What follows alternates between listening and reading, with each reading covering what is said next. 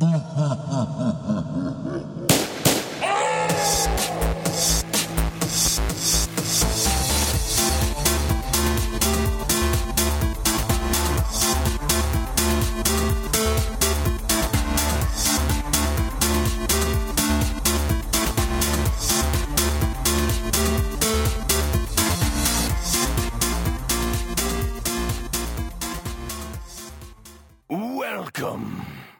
und herzlich willkommen zur zweiten Ausgabe des Play Together Podcast mit Timo. Ja, hallo und gegenüber sitzt mir am anderen Ende der Skype-Leitung natürlich der Carsten. Moin, moin. Ja, wir wollen mal kurz äh, rückblicken auf die letzte Folge, was ja eigentlich unser erster richtiger Podcast war. Ähm, ein bisschen Probleme hatten wir im Nachhinein mit äh, dem Mikrofon von Carsten, aber ich hoffe, ich habe das Signal einigermaßen passabel genug für euch gefiltert. Wir haben auch bisher eigentlich nur positives Feedback bisher bekommen. Ähm, zur Länge des Podcasts, der ist zu unserer eigenen Überraschung dann doch an die zwei Stunden gegangen, was wir definitiv nicht angepeilt haben und keine Ahnung, wie lange diese Folge werden wird, aber schauen wir mal. Ne? Das ist ja ein großes Hobby von uns hier. Äh, ich habe dann auch ein bisschen advanced den Podcast entwickelt und Kapitelmarken reingesetzt. Drei, vier äh, für unsere großen äh, Themenbereiche, die wir im Podcast haben. Ähm, schauen, ob ich das diesmal auch wieder machen werde, werdet ihr dann sehen oder seht ihr auch jetzt gerade, wenn ihr euch das anhört. Äh, wenn gewünscht ist, würde ich natürlich auch noch einen zusätzlichen MP3-Feed bereitstellen. Das ist nämlich auch gleichzeitig ein Problem der neuen App von Apple, die vor ein paar Tagen erschienen ist, die namens äh, die, die Podcasts-App heißt die, äh, die in meinem Test jetzt unseren eigenen Podcast nicht abgespielt hat, weil sie lustigerweise äh, Kapitelmarken und so ein Kram nicht unterstützt. Aber schauen wir mal, vielleicht gibt es ja auch da schon demnächst ein Update. Ja, Carsten, was hast du in letzter Zeit so gespielt? Fangen wir doch mal einfach voll an. Viel äh, ist es nicht, aber ich fange an mit einem furchtbaren Spiel. Nein, einem nicht furchtbaren Spiel, das ist äh, FIFA Street. Der eine oder andere wird noch wissen, wie ich mich beim letzten Mal über FIFA aufgeregt habe, über oh, FIFA 12. Ja. FIFA Street, ähm, also im Vergleich zu den Vorgängern ist es, also im Vergleich zu den FIFA Street Vorgängern ist es definitiv sehr viel besser. Die Ballphysik ist, ist sehr gut. Ähm, aber es gibt halt auch wieder ziemlich viele Punkte, so Kleinigkeiten, über die man sich sehr gut aufregen kann. Zum Beispiel, ähm, dass wenn der Ball irgendwo alleine rumliegt, die, die Gegenspieler oder die, die Mitspieler nicht zum Ball laufen, weil sie denken, der Spieler läuft zum Ball, also der Ball wird dann einfach liegen gelassen. Ähm, ja, dadurch, also KI ist vielleicht ein bisschen bisschen dumm. Oder wenn, wenn jetzt äh, zum Beispiel ähm, also ein Spielmodus ist wie zum Beispiel Panna, wo es keinen Torwart gibt, äh, wo, das, wo das Tunneln und das Austricksen der Gegner äh, die Haupt, das, äh, die, die Hauptsache da ist. Ähm, und dann ein Abwehrspieler vor dem Tor steht, dann geht der auch schon ganz gerne mal beiseite, wenn der Gegner mit dem, Tor, äh, mit dem Ball ankommt. Mhm. Was natürlich ziemlich bescheuert ist. Ähm, kennst ähm, du frühere Spiele von FIFA Street? Also die Serie ist ja jetzt irgendwie eine lange Zeit auf, Eis, gele auf Eis gelegen. Ja, das aktuelle Spiel ist das vierte. Die anderen kenne ich jetzt so leider auch nicht, habe ich nicht gespielt. Ähm, hm. Macht aber so vor allem, wenn man es zu zweit oder mit mehreren Leuten spielt, macht das Spiel schon sehr viel Spaß. Vor allem, wenn man mal in so einem Flow drin ist. Da geht es ja doch viel um, um Austricksen und also überhaupt Tricks machen. Ähm, und das, das klappt in dem Spiel schon sehr gut. Und es macht einfach Spaß, wenn man da wirklich so eine Trickkombination abfeiert und einfach an vier Gegnern, also vier Gegenspielern vorbeitänzelt und die Gegner tunnelt und über sie drüber luft und dann einfach das Ball, äh, das Ball, den Ball versenkt. Das macht schon unglaublich viel Spaß. Also gerade gerade Multiplayer und das Spiel hat auch einen sehr guten Karrieremodus, eine, eine World Tour. Ja. Da, was ich ganz cool fand, ich bin in Norddeutschland gestartet mit einem Turnier in Kiel. Okay. Das fand ich schon ziemlich cool. Man kann den, äh, wenn man FIFA 12 gespielt hat, kann man den Be a Pro, erstell, also den erstellten Be a Pro, kann man äh, mit in FIFA Street importieren. Ja. Und Man kann sich auch von Freunden die Mannschaften, die die erstellt haben im, im äh, Karrieremodus und die Spieler der Freunde runterladen, was auch schon mal ziemlich cool ist. Ähm, das Balancing der Mannschaften ist, glaube ich, auch nicht so gut gelungen. Der, meine Mannschaft, also ich bin jetzt kurz vor Ende der Weltturnier, meine Mannschaft hat einen, einen ja, hat 97 Punkte von 100. Alle anderen Mannschaften, wie Barcelona oder Bayern, haben 82, so als beste Mannschaften. Äh, da merkt man schon, also das ist ziemlich so unausgeglichen, was man mit den äh, BE Pro-Spielern äh, werden kann. Das äh, ist schon nicht so gut gelöst. Das hätte man besser machen können. Okay. Äh, ich habe mir kurz die Demo mal angeschaut. Die gab es ja auch schon im April oder so. Äh, jedenfalls habe ich festgestellt, das Spiel ist überhaupt nichts für mich. Also ich habe das Gefühl, man muss recht viele Moves, Intos haben, also auswendig lernen so ein bisschen. Ja, das stimmt. Und Aber da würde ich schon den Vergleich zu Street Fighter und dergleichen ziehen, wo ich halt auch zig Kombinationen auswendig lernen muss und das ist einfach überhaupt nichts für mich. Ich, ich, ich blick da nicht durch. Ich will einfach zwei Tasten Fußball und fertig. Ja, das ist, ähm, das ist schon richtig. Es gibt da unglaublich viele Tricks, die aber nach einiger Zeit, also am, am Anfang ist man hoffnungslos überfordert, weil man einfach irgendwie von den Gegnern einfach ausgespielt wird und wenn man im zweiten äh, Turnier der, der Welt, äh, der, der zweiten Turnier der ne? Weltturnier, World, World Tour, ja. World, Tour gegen Arjen Robben spielen muss, dann der kann äh, doch nichts. Ist, ist das schon ziemlich unfair. ja gut, aber in dem Spiel kann er halt doch ein bisschen was. Oh, ist das so? Das war, das war vor der EM. ähm, und das ist dann halt, also selbst wenn man es dann auf Gold versucht, ist es schon ziemlich unfair. Ja. Was, äh, wo mir das gerade einfällt, wo ich Gold sage, was cool ist, wenn man Turniere spielt auf äh, Gold, kann man einmal, also man kann immer wählen Bronze, Silber und Gold, dadurch kann man auch äh, verschiedene Sachen freischalten, Kleidungsstücke, Arenen, andere Fußball, Fußballteams oder sowas. Und ähm, da gibt es nachher die Möglichkeit, auf ja, Bronze, Silber oder Gold zu spielen. Und Gold ähm, einmal in der Offline-Variante und einmal in der Online-Variante gegen andere Teams, mhm. also gegen andere menschliche Spieler. Was ich so als Turniervariante auch schon ziemlich cool finde. Okay. Und das hat bisher auch immer geklappt, dass man da so Teams gefunden hat. Schön. Ja, ich glaube, das war es erstmal zu diesem Spiel. Dann würde ich weitermachen. Und zwar habe ich ein Story-basiertes Spiel gespielt. Endlich mal wieder. Äh, Batman Arkham Asylum. Nicht Arkham City, sondern den Vorgänger, der 2009 erschienen ist auf der Xbox 360. Ähm, das Spiel steht bestimmt schon seit zwei Jahren in meiner Sammlung. Ich habe irgendwann mal die, die Game of the Year Edition gekauft, die mit allen Zusatzmissionen, die da gekommen sind, äh, ausgeliefert wird. Wobei diese sich auf diesen Herausforderungsmodus beschränken, der mich jetzt nicht wirklich interessiert hat. Ich auch nicht. Ich habe das ähm, ja damals auch gespielt. Und es hat einen 3D-Modus. Aus der Zeit, als die Spiele noch nicht so richtig 3D mitgeliefert haben. Deswegen liegen da zwei äh, 3D-Brillen bei, diese rot-grün Brillen. Also habe ich auch nicht, die sind nur eingeschweißt, habe ich gar nicht benutzt. Ist für mich großer Quatsch, aber egal. Äh, ich habe äh, ja einfach mal den Story-Modus auf normal gestartet und hat mir auf jeden Fall ganz gut gefallen. Also die Stimmung von diesem äh, Batman-Universum wird richtig gut eingefangen. Ähm, das Spiel ist brillant synchronisiert. Ähm, in der deutschen Version sind die Synchronsprecher aus den neueren Filmen äh, verwendet worden. In der englischen Version sind, glaube ich, die Synchronsprecher aus der Comic-Serie, soweit ich das richtig in Erinnerung habe. Also da haben sie sich richtig, richtig Mühe gegeben. Ähm, die Steuerung geht eigentlich ganz gut von der Hand. Also man kriegt da recht schnell so, so einen Spielfluss mit rein. Äh, wobei, ja, zentrales Spielelement von diesem Spiel sind halt diese Prügeleien äh, mit mindestens drei Gegnern immer. Ne? Und ich finde, das, also das geht auch durch die Kombos und so schon ganz, ganz gut durch Konter und Angriffe. Ja. Läuft also, das ganz gut. Das macht, macht ganz guten Eindruck auf jeden Fall. Ähm, ja, die, die Atmosphäre in dem Spiel ist echt ganz, ganz großes Kino.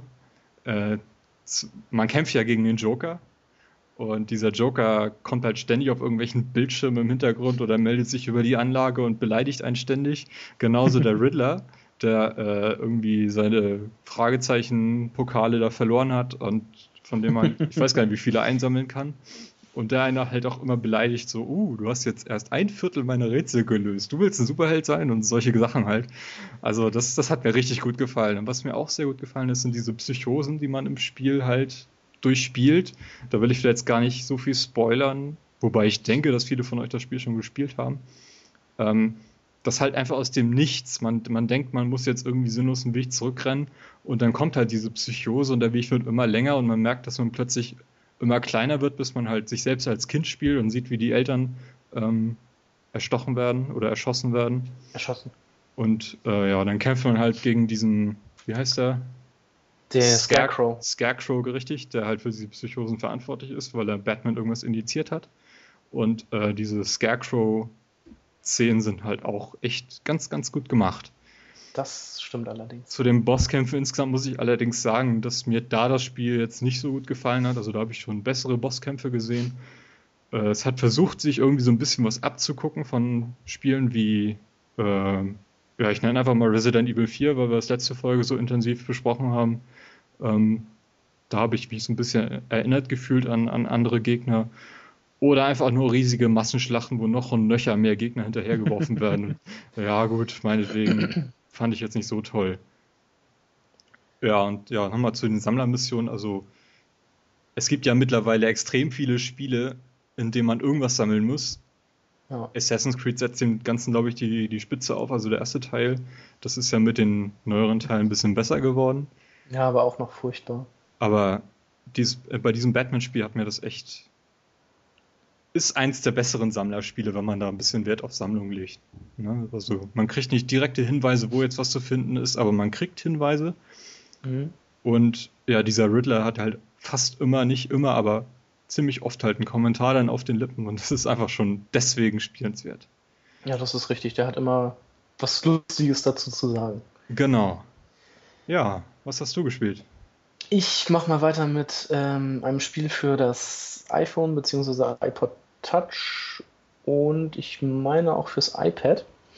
Ähm, und zwar ist das Ghost Trick Phantom Detective ursprünglich mal erschienen für den Nintendo DS. Genau. Ähm, zur Story, man das Spiel beginnt gleich mit dem Tod des Hauptcharakters.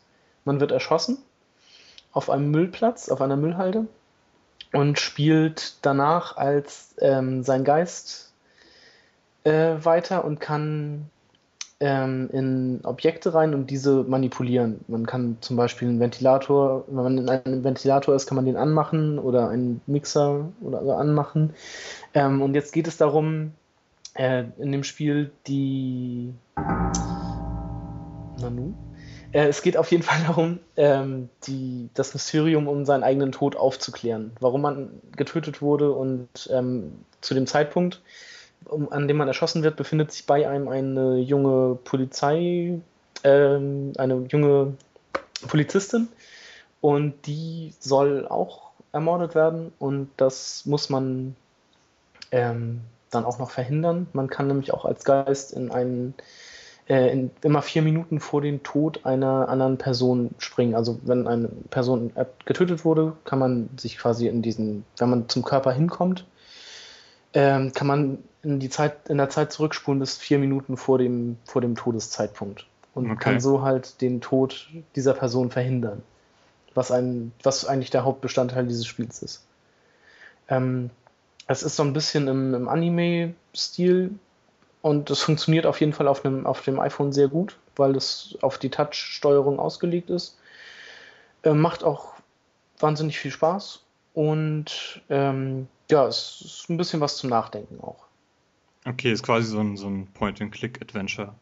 Ja, so in etwa. Also kann nicht direkt, aber man kann das schon nicht, in der Richtung, Richtung einordnen, ne? Ja, und ähm, das, das Gute an dem Spiel ist für, für die iOS-Devices, ähm, das erste Kapitel ist kostenlos. Man kann es sich also ähm, kostenlos runterladen. Das erste Kapitel spielen, da ist man, glaube ich, auch schon, ich, also ich war damit ja, 20 Minuten bis zu einer halben Stunde beschäftigt.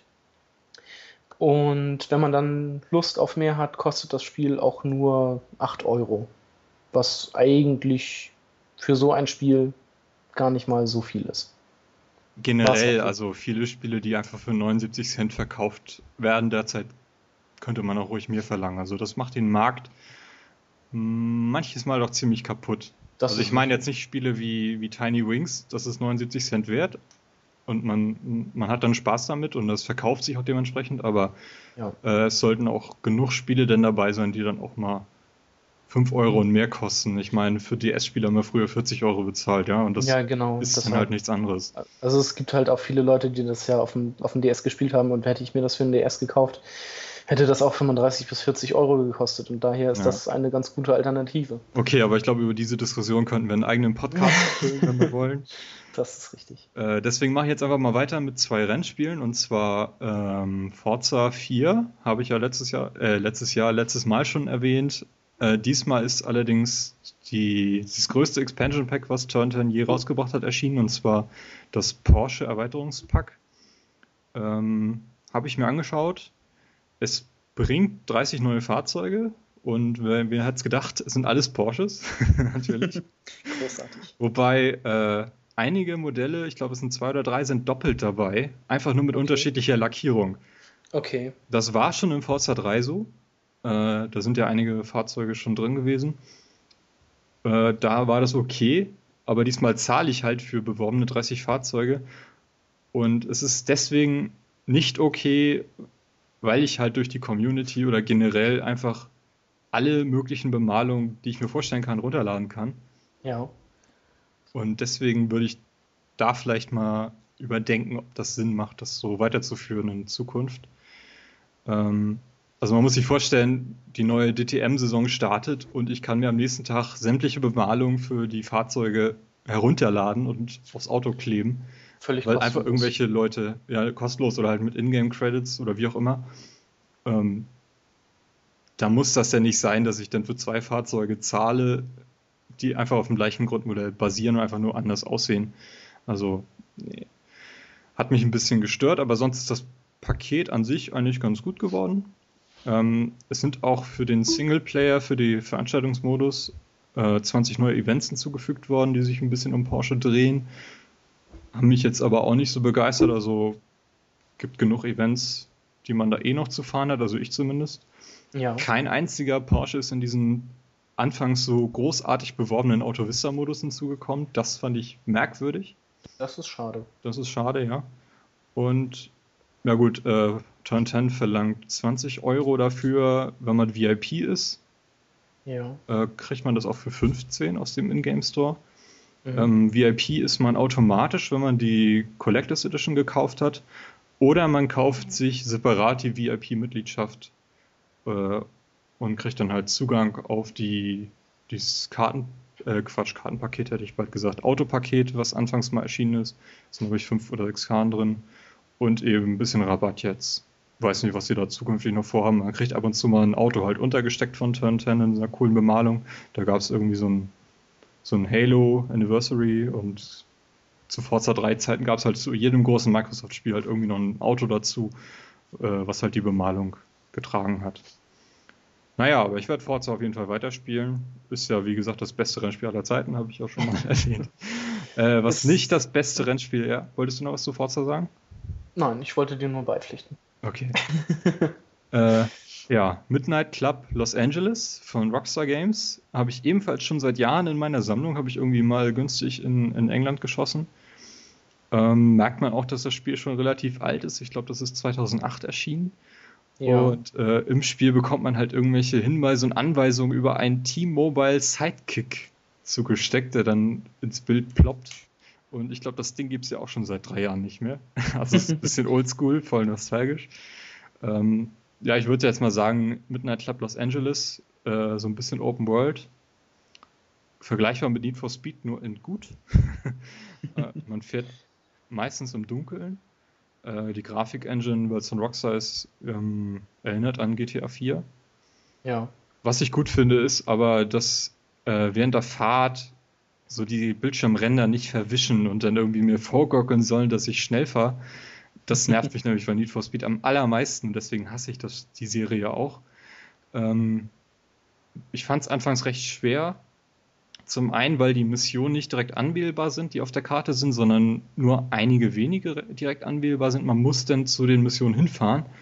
Es sind aber nur so fünf, sechs Missionen zur Verfügung am Anfang, die ja. ein, wenn man sie gestartet hat, irgendwie reich, recht weit an den Rand der Karte von Los Angeles führen und man muss dann halt einen ziemlich weiten Weg zurücklegen. Das fand ich ein bisschen nervig, auch wenn man irgendwie von der Polizei erwischt wird. Es ist recht schwer, die dann mit der langsamen Karre, die man halt mal am Anfang hatte, ich habe mal so einen Golf dann genommen, es ist recht schwer, den halt wieder zu entfliehen. Äh, ich würde es insgesamt aber trotzdem noch empfehlen. Also ich glaube, das kriegt man auch auf dieser 20-Euro-Pyramide, habe ich es, meine ich, schon gesehen. Ja, und ähm, im Xbox Store gibt es das auch. Also bei Games on Demand gibt es das auch für 20 Euro zum Runterladen. Okay, also wer ein bisschen Abwechslung zu Need for Speed möchte, kann sich das mal anschauen. Ich glaube, es gibt auch eine Demo. Mhm. Ähm, ich werde es, glaube ich, nicht weiterspielen. Also ich werde mir irgendwie was anderes mal wieder zur Gemüte führen. Also ich habe schon das ein oder andere Mal, als mir etwas langweilig war und ich nicht wusste, was ich spielen soll, habe ich schon darüber nachgedacht, mir das mal runterzuladen. Ja. Weil das mit eins der ersten Spiele war, die ich damals auf meiner Xbox gespielt habe. Also okay. Damals hatte ich es mir noch aus der Videothek ausgeliehen. Ähm, ich, und was ich noch so in Erinnerung habe, war eigentlich nicht schlecht. Und deshalb hatte ich das, äh, dachte ich mir, für 20 Euro kann man das ja mal mitnehmen. Ich kann dir das mal geben. Und ist dann nicht so weit weg. Genau. Okay. Was hast du gespielt? Ähm, ich denke, ich komme jetzt also ja zum größten Spiel auf meiner Liste, was ich inzwischen, ja, seitdem ich es habe, auch schon 30 Stunden gespielt habe. Mhm. Und zwar ähm, relativ neu Dragon's Dogma von Capcom. Ein Spiel, ja, ähnlich wie, ich würde jetzt mal sagen, Skyrim oder Dark Souls oder solche Spiele halt, Mittelalter, Burgen und Drachen. Ähm, ja, zur Story, die ist relativ schnell erzählt. Man ist der Auserwählte. Man bekommt am Anfang von einem, von dem Urdrachen äh, das Herz rausgerissen, als man sein, sein Heimatdorf verteidigen möchte. Ähm, der, ja, der Drache verspeist das Herz quasi und fliegt weg und jetzt ist es, muss man diesen Drachen finden und ihn töten. Das ist die Story. Und mehr gibt es eigentlich zur Story auch nicht ähm, zu erzählen. Missionen gehen nicht wirklich auf die Story ein. Okay. Ähm, es ist ein Open-World-Spiel. Es ist eine riesige offene Welt. Man kann überall hinlaufen, schon von Anfang an. Ähm, ist, und es ist eine sehr, also sehr, sehr schöne, schöne Welt mit ähm, blauem Himmel und grünen Wiesen. Das Problem, wie ich finde, es gibt, äh, man muss alles zu Fuß machen. Es gibt keine Schnellreisefunktion, also beziehungsweise eine eingeschränkte Schnellreisefunktion. Was jetzt auch nicht das Problem ist, aber ich hätte mir, also zu einigen, bei einigen Wegen hätte ich mir schon gerne irgendwie, was weiß ich, ein Pferd oder irgendwie sowas gewünscht, um ja, diese Wege schneller ähm, hinter sich zu bringen, weil man muss am Anfang ziemlich oft immer von, von Ort zu Ort oder vom einen Ende der Karte zum anderen laufen und das, das sind dann halt schon Wege irgendwie von, keine Ahnung, 10 Minuten oder 5 Minuten, die man da einfach nur unterwegs ist. Ähm, da eine Neuerung an diesem Spiel, man hat keine, ähm, keine storymäßigen Verbündeten mit sich, man hat sogenannte Vasallen, die einen begleiten. Man erstellt sich am Anfang selber ein, der, einen, einen Vasallen, der einen immer begleitet. Und man kann zwei zusätzliche Vasallen von, äh, aus dem sogenannten Rift laden. Da gibt es einmal ähm, ja, computergenerierte Vasallen, meine ich, und ähm, Vasallen, beziehungsweise Vasallen von anderen Spielern. Man kann seinen Vasallen freigeben, dass sich andere Spieler, quasi die, also die Party der anderen Spieler mit, mit seinem eigenen Vasallen verstärken kann. Okay. Was schon ziemlich cool ist ich finde. Ähm, das Problem ist, wenn man mit diesen Vasallen unterwegs ist, die steigen nicht im Rang auf, solange sie in der Gruppe sind. Also das heißt, wenn man irgendwann, so wie ich jetzt Level 30 ist und man sich irgendwann mal auf Stufe 9 einen Vasallen geholt hat, dann ist der immer noch Stufe 9 und bleibt leider auch so. Das heißt, man müsste ihn erst aus der Gruppe entlassen in diesem Rift und dann wieder neu rekrutieren. Das ähm, ist ein bisschen umständlich und ab und zu auch blöd, weil wenn die Leute, denen diese Vasallen gehören, in der Zwischenzeit mehr oder weniger spielen, dann gibt es da immer noch äh, große Levelunterschiede. Das ist mir jetzt letztens passiert. Mhm. Da habe ich eine Magierin entlassen und wollte mir die wieder holen auf aktuellem Level und da musste ich feststellen, ich bin jetzt auf Level 30 und sie war dann auf Level 95. Und man kann die zwar noch anheuern, das kostet dann aber Rift, Riftkristalle. Ähm, und ich habe davon bisher irgendwie 35.000 und sie sollte dann 2,5 Millionen kosten. da musste ich mir dann halt auch dann einen anderen Vasallen suchen, aber da man sowieso keine äh, tiefgründigen Gespräche oder sowas mit denen führt, ist es eigentlich egal, wen man da in der Gruppe hat. Also man kann sich immer wieder irgendwelche anderen Vasallen rekrutieren, das ist eigentlich völlig egal. Und ähm, die, die reden unglaublich viel und unglaublich viel Dünnsches.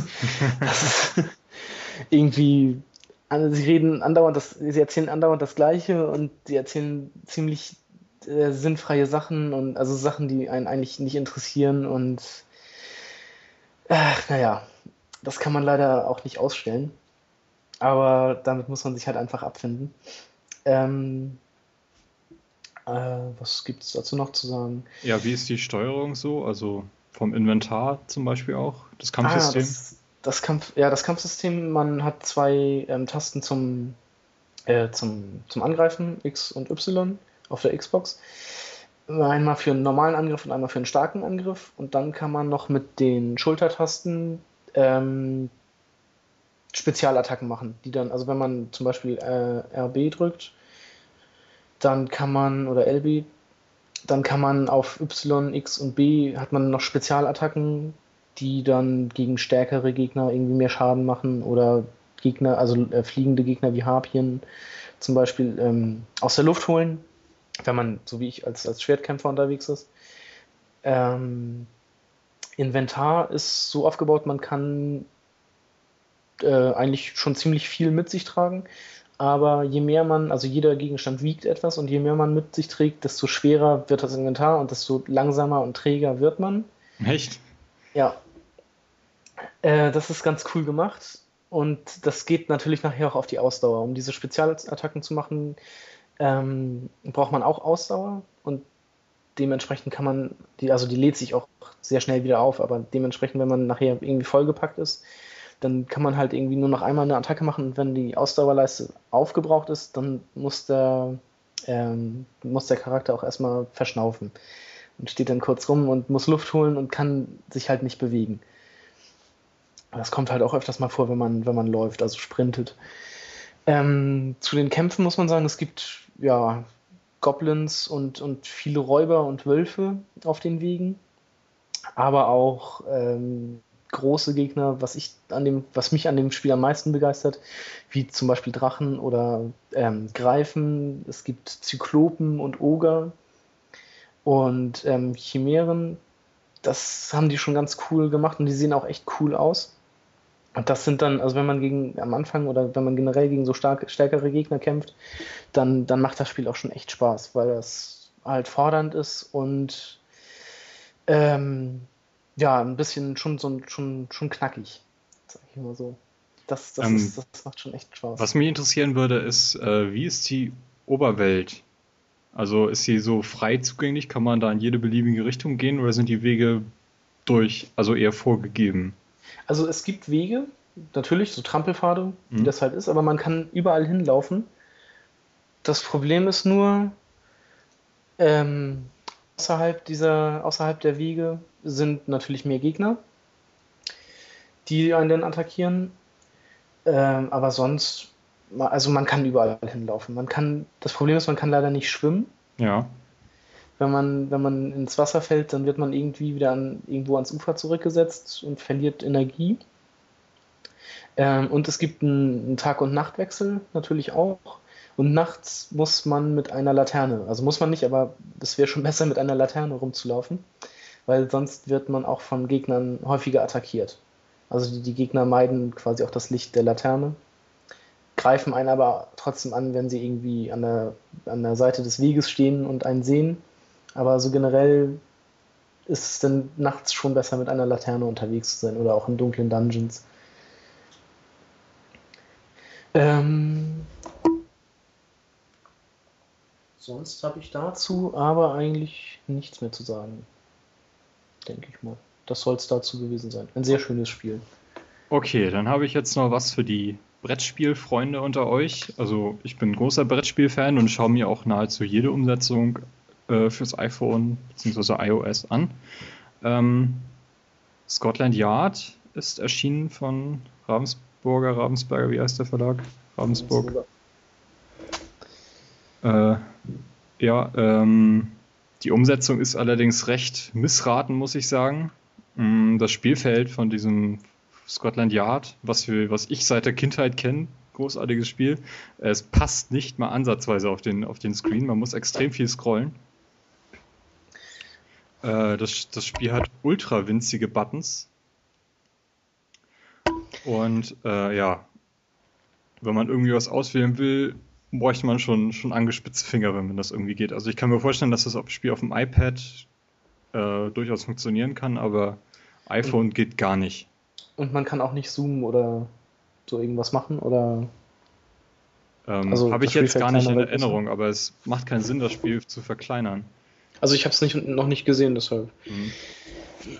Also auf jeden Fall habe ich in Erinnerung, dass man sehr viel scrollen muss. Und okay. ja, macht, macht keinen Spaß. Äh, was allerdings drin ist, ist Multiplayer-Modus. Das ist cool. Auch äh, zeitversetzt, also dass man halt seinen Zug macht und dann das Spiel beendet und dann erinnert wird, wenn man wieder dran ist. Mhm. Ähm, ja, das gleiche gilt für Katan. Dieser Multiplayer-Modus ist dort geplant mittlerweile. Ich bin gespannt, Spiel, so dass der nächste Spieler, der dran ist, dann irgendwelche Angebote macht und wenn ich dann erst darauf antworten soll, ob ich das Angebot annehme oder nichts damit zu tun haben will, ich denke mal, das wird den Spielfluss extrem kaputt machen in diesem zeitversetzten Modus. Und das halt so eine Erfahrung wie Carcassonne das halt macht, äh, ich denke mal bei Katar nicht möglich sein wird. Äh, das Spiel selbst gefällt mir auf jeden Fall ganz gut. Es lässt sich extrem gut steuern. Mhm. Also das muss, ist, muss ich sehr, sehr loben.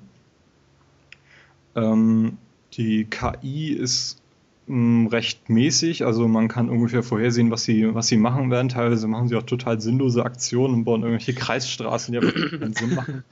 Okay. Also bloß weil halt die KI irgendwie den internen Befehl hat, die längste Straße zu bauen, fängt ja. an halt irgendwelche sinnlos Straßen zu bauen, an die er sich dann danach noch weiter ausbaut und dann halt irgendwie Städte baut, die da keinen Sinn machen. Ähm, das wird vor allem schlimm, wenn man die Seefahrererweiterung, die man als Inner Purchase kaufen kann, halt spielt. Ja. Ähm, die würde ich auch empfehlen zu kaufen. Also ich kenne die Seefahrererweiterung vom, vom richtigen Brettspiel, kenne ich sie nicht. Ich habe sie hierdurch erst kennengelernt und es bringt halt so eine, so eine Art Kampagnenmodus mit, der so ein bisschen aufgesetzte Story hat, aber man kann sehr viele Szenarien spielen, auch mit, mit Nebel draußen auf dem Wasser, wo man dann Inseln finden muss und Wüste und so. Also es macht sehr viel Spaß. Ähm, es sind noch andere Bugs drin, dass zum Beispiel die, äh, die Straßenlänge halt nicht richtig berechnet wird. Also ich sehe, dass ich irgendwie 16 Felder mit Schiffen hintereinander gebaut habe, aber er zählt irgendwie nur 11. Und okay. dadurch habe ich halt diese, diese, diese zwei Bonuspunkte nicht. Ähm, wenn ich handeln will, erscheinen manchmal irgendwelche Kurznachrichten nicht. Ähm, von, von, von der Bedienung her ähm, habe ich herausgefunden, also normalerweise, wenn man wenn jemand dran ist und würfelt den Räuber und hat zu viele Rohstoffe, dann muss man erstmal so eine Nachricht wegklicken, dass der Spieler äh, jetzt irgendwie beraubt wird und dann führt er halt diese Aktion durch, dass er seine Karten wegwirft und dann ist der nächste Spieler, hat auch zu viele, dann muss man diese Nachricht nochmal wegklicken. Äh, das fand ich ein bisschen seltsam, warum die das gemacht haben, weil dann sollen sie halt ihre Karten wegwerfen und gut ist. Da will ich jetzt nicht mit interagieren. Aber man kann ja. das Spiel auf ultra schnell stellen, dann werden die halt die Animation beschleunigt und dann muss man diese Nachricht noch nicht wegklicken. Mm, das, das fand ich dann wieder ganz gut. Also, ich weiß jetzt nicht, was das Spiel kostet. Ich glaube, das waren irgendwie 4 Euro. Kann ja. man sich, sollte man investieren. Also, es ist eine sehr schöne Brettspielumsetzung, die man äh, gut alleine spielen kann. Also, Multiplayer. Äh, dann lieber vors Brettspiel setzen, ne? Also, so richtig am Tisch. ich habe es auch seit Ewigkeit nicht mehr gespielt, aber vielleicht können wir das ja mal auch wieder zusammen machen. Ja, sollten wir vielleicht mal machen. Das wäre sehr schön. Gut, dann haben wir, haben wir noch eine kurze Kategorie. Äh, Joyride Turbo, also wieder so eine so die Demo-Fraktion. Ja. Wer sich erinnert, ich glaube 2009 oder 2010 wurde Joyride mal angekündigt als kostenloser Spiel, also Free-to-Play, äh, für das man dann einzelne Strecken irgendwie so für Echtgeld hinzukaufen können sollte. Joyride Also, Turbo ist so ein, ist ein Fun-Racer, genau. Um Als ich den ersten Trailer von Joyride damals gesehen habe, fand ich das Spiel eigentlich ziemlich cool. So ein, so ein Funracer mit, mit dem eigenen Avatar. ja, genau, so Avatar und Mario Kart mäßig halt, ne? Genau. Ja, dann kam Kinect. Joyride wurde für Kinect portiert. Äh, man kann es dann so mit Luftlenkrad steuern und musste kein Gas mehr geben. Ich glaube, das Spiel hat keinem Spaß gemacht. Ich habe mir die Demo mal runtergeladen, aber ich wollte sie nie spielen. Aber du hast sie runtergeladen, gut. Ich habe sie mir mal runtergeladen. sie hat mal Platz auf meiner Festplatte eingenommen. Mhm. Ja, und dann haben sie es jetzt als Arcade-Spiel neu rausgebracht. Und diesmal wieder kann man mit seinem eigenen Mi, steht bei mir, mit seinem eigenen Avatar äh, spielen und mit Controller. Und Ja, das sehr Spiel schön. ist ganz gut geworden. Also ich denke Also mal, ich denke, es ist ein, ein sehr kurzweiliger Spaß, den Ja, man also auf jeden zehn- Fall haben kann. 10 Euro auf jeden Fall wert. Kann ich sehr empfehlen.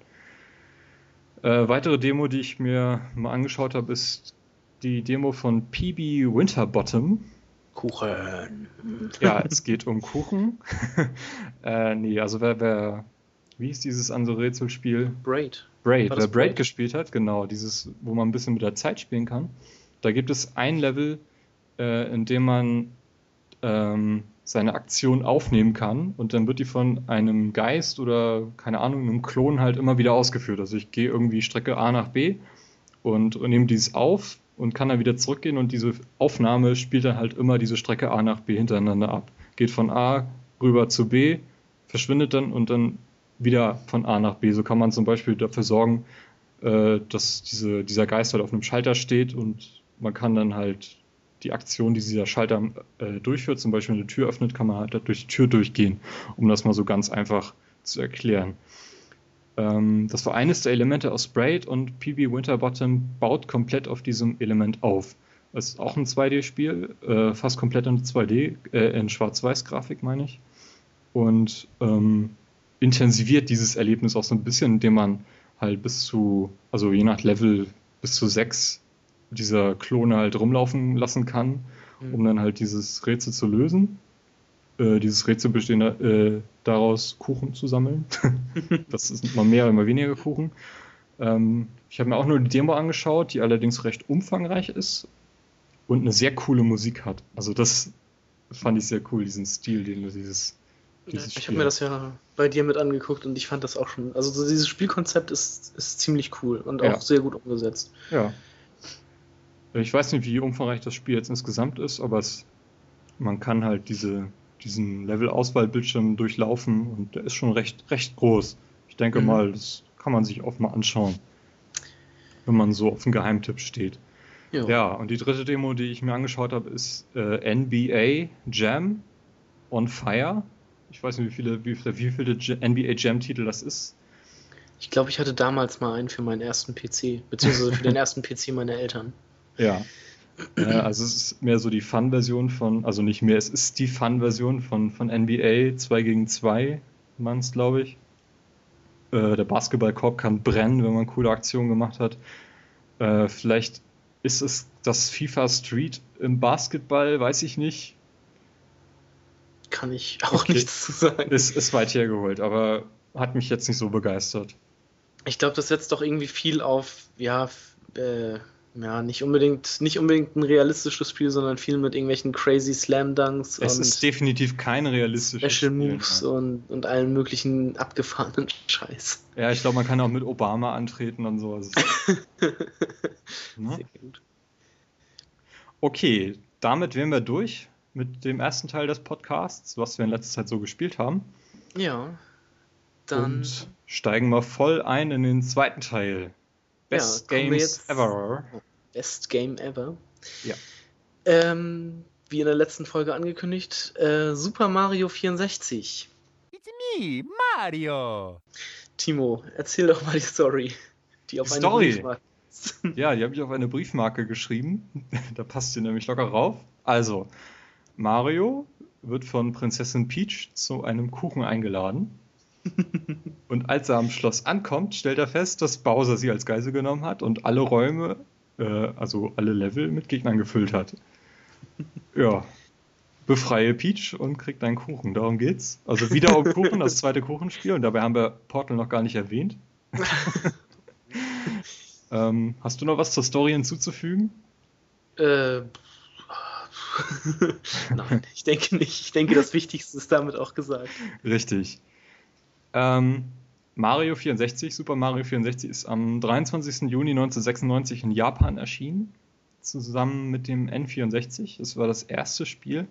Und in Europa dann fast ein Jahr später, also erst am 1. März 97, auch das einzige Spiel gewesen, was es man für den N64 kaufen wollte. Ich glaube, da gab es noch ein zweites. Wurde das nicht ausgeliefert zusammen mit dem Nintendo 64? Nein, das weiß ich sehr genau, weil ich die Konsole oh, ja, damals richtig. vorbestellt hatte. Richtig. Und ich habe hab mir nachher das, das, als ich mir meinen Nintendo 64 endlich kaufen durfte, konnte, da war das nämlich mit, mit dabei. Ja. Das ist richtig, okay. Und ich äh, lege mich jetzt mal ziemlich weit aus dem Fenster, aber ich sage, das ist das beste Spiel aller Zeiten. Das ist wirklich weit aus dem Fenster gehen. Nein, also es ist schon ein, ein sehr gutes Spiel. Das erste Mario in 3D und das war einfach, das war einfach großartig. Also das war so unglaublich. Ja, man muss sich vorstellen, äh, wir haben vorher nur in 2D gespielt. Wir kannten 3D nicht. Das, mhm. was wir von 3D kannten, das war, also was man zu dem Zeitpunkt auf der PlayStation gesehen hat, das war okay, aber ja. es hat dieses Spielgefühl nicht ins Dreidimensionale überführt. Also dieser, dieser Wow-Effekt äh, in einer Dimension, also wie Mario 64 das eingeführt hat, dieses komplette, die komplette 3D-Welt in einer Spielbarkeit, die bis heute teilweise unerreicht ist, das ist so ein dermaßen großer Meilenstein.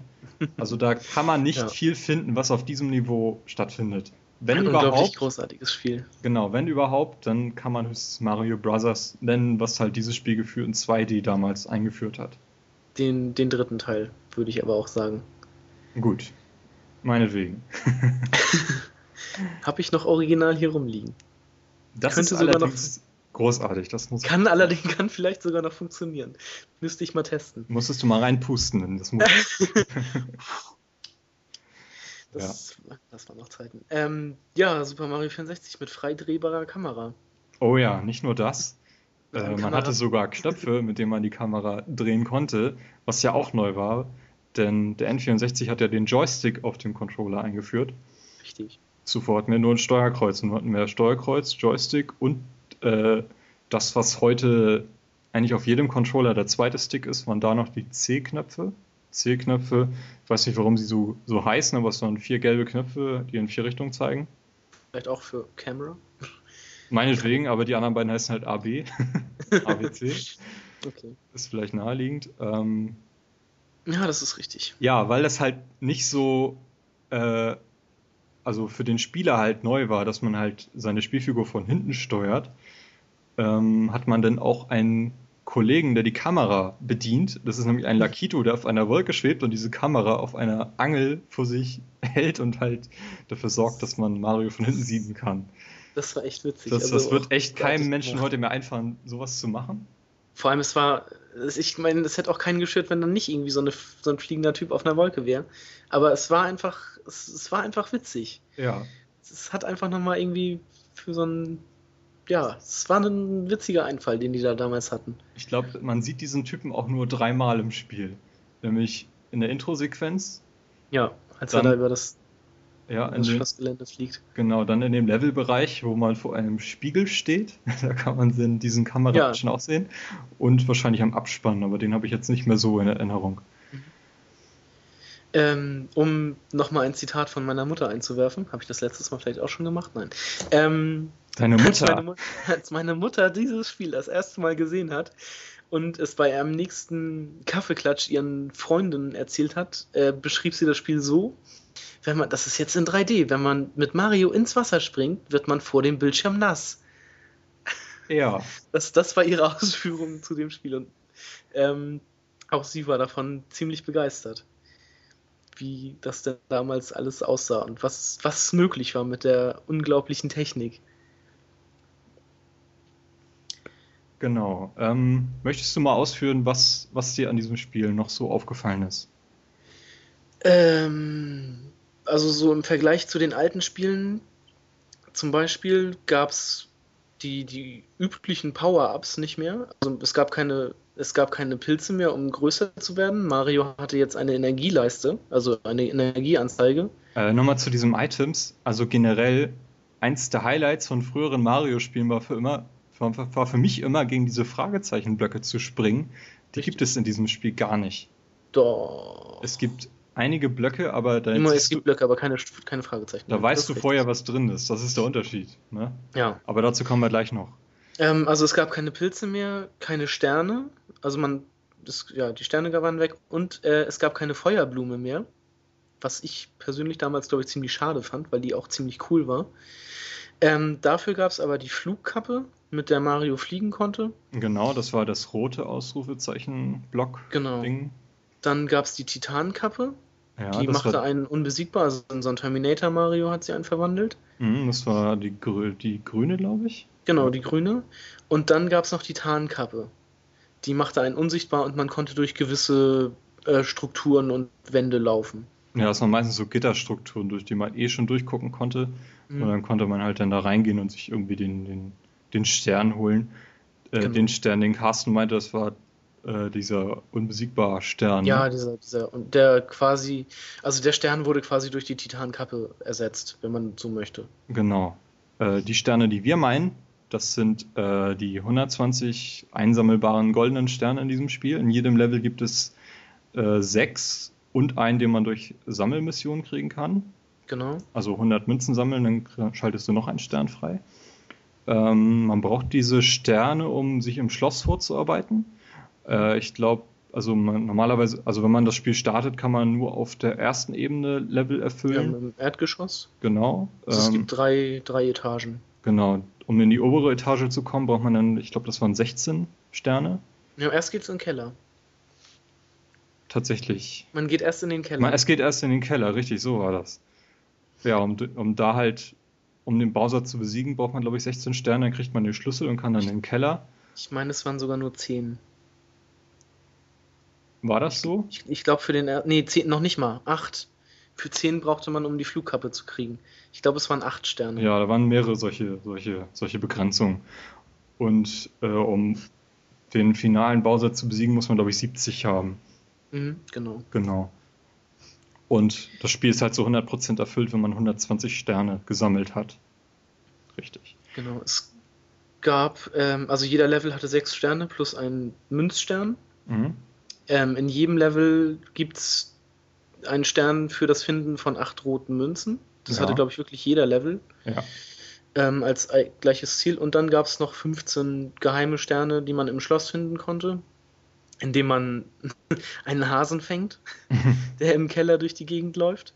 Ähm, verschiedene Tots stehen im, im Schloss rum, die einem auch ab und zu mal einen Stern geben. Also gewisse Tots geben einem einen Stern. Und dann gab es noch den ein oder anderen Bonuslevel. Und in den, in den Bowser-Leveln gab es natürlich auch noch die Ja. roten Münzen zu sammeln. Ja, Schlo das Schloss erfüllt quasi den Status der Oberwelt früherer Mario-Spiele, bloß früher waren halt die Wege vorgegeben. Genau. Da konnte man einfach nur von Level, nächsten Level anklicken, starten. Und diesmal kann man sich halt frei in diesem Schloss bewegen, was halt sicherlich auch ein Spielelement ist, was absichtlich integriert worden ist, um den, den Joystick des Controllers bisschen zur Geltung zu, zu lassen, wenn man das Spiel startet, äh, aus dieser Röhre kommt, kann man sich so direkt frei bewegen und muss halt nicht sich irgendwelche, durch irgendwelche Bildschirme durchklicken. Ja, man Ähm, kann sich, man kann sofort durch den Schlossgarten springen und rennen und das. Ja, die Moves ausprobieren, schwimmen, alles, alles möglich. Ja, ähm, ja überhaupt die Lebensanzeige. Früher gab es ja nur großer Ja, Mario, da ich, Ich, kleiner Mario und tot. genau. Jetzt haben wir eine Lebensanzeige. Wie viele Felder waren das? Ich glaube acht. Ich glaube auch, ja. Acht Felder. Äh, durch den Gegnerkontakt verliert man irgendwie so ein, zwei, drei Elemente auf einmal. Kommt immer auf den Gegner an, ja. kommt auf den Gegner an. Ähm, wenn man schwimmt und tauchen möchte, äh, dient diese Anzeige gleichzeitig als Sauerstoffanzeige Genau. Und äh, füllt sich auch automatisch auf, wenn man dann auftaucht. Das ist ganz hilfreich, wenn man irgendwie im Level irgendwo eine Wasserpfütze sieht, dann kann man da seine Lebensenergie wieder auffüllen. Andere Möglichkeit, die Lebensenergie aufzufüllen, ist eben durch Münzen sammeln. Wenn man sie dann verloren hat. Falls man Genau. so einer ist. Ähm, ja, Mario kann auch seine Mütze verlieren. Richtig. Die Welche Möglichkeit hat man, seine Mütze zu verlieren? Ah, es gibt einen Affe, der einem die klaut, also der die klaut. Ja, und das ist ziemlich schwer zu fangen. Ja, das ist richtig. Und es gab, glaube ich, noch eine andere Möglichkeit. Die habe ich jetzt aber leider nicht mehr. Doch, äh, man kann Durch in Wind. einem, genau durch Wind, in einem Schneelevel muss man eine Brücke passieren, wo quasi ein, ein riesiger Schneemann am, am Pusten ist. Und wenn man da quasi in diesen Windhauch kommt, dann fällt man erstens runter und zweitens verliert man seine Mütze. Mhm. Und sobald man die Mütze verloren hat, nimmt man auch mehr Schaden. Ich glaube, gleich doppelt so viel oder man verliert immer ein, ein so ein Kuchen, äh, Kuchenstück mehr von der Energie. Richtig, wo wir wieder beim Kuchen wären. ähm, ja, was, was halt auch anders ist, dass man, dass es nicht mehr so viele Level gibt. Also wir hatten vorhin Super Mario Bros. 3 erwähnt, da gibt es glaube ich 150 Level oder so. Ja, acht Welten mit boah, jeweils, keine Ahnung, acht Leveln. Müsste man jeden halt Fall. noch mal gucken. Extrem viel. Äh, in diesem Spiel gibt es wie viele? 15. 15. Fünf, nee, halt, stopp. Doch, 15. 15. 15 Äh, wenn man diese, diese Level betritt man, indem man durch Gemälde springt, meistens, die halt aufgehängt sind in den entsprechenden Räumen. Und wenn man das Level startet, darf man einen Stern auswählen, den man, ich glaube, priorisiert er- erfüllen möchte. Also Ja. man kann ähm, zum Beispiel in das Level springen und die acht Münzen sammeln. Das ist allerdings vorgesehen, meinetwegen erst der fünfte Stern, den man sammeln sollte. Ähm, wenn man zum Beispiel, ich glaube, im ersten Level muss man so ein Wettrennen laufen. Das Genau, kann man das nur starten, wenn man entsprechend diesen Stern auch auswählt. Dass, man, Genau. den, dass man den schaffen will, sonst, sonst taucht halt dieser Gegner nicht auf. Beziehungsweise den ersten Stern, den man sammelt, ist äh, Besiege König Bob Omb. Ja, die riesige Bombe und der König ist halt auch nur im Level, beziehungsweise auf diesem Berg, wenn man den Stern auswählt. richtig.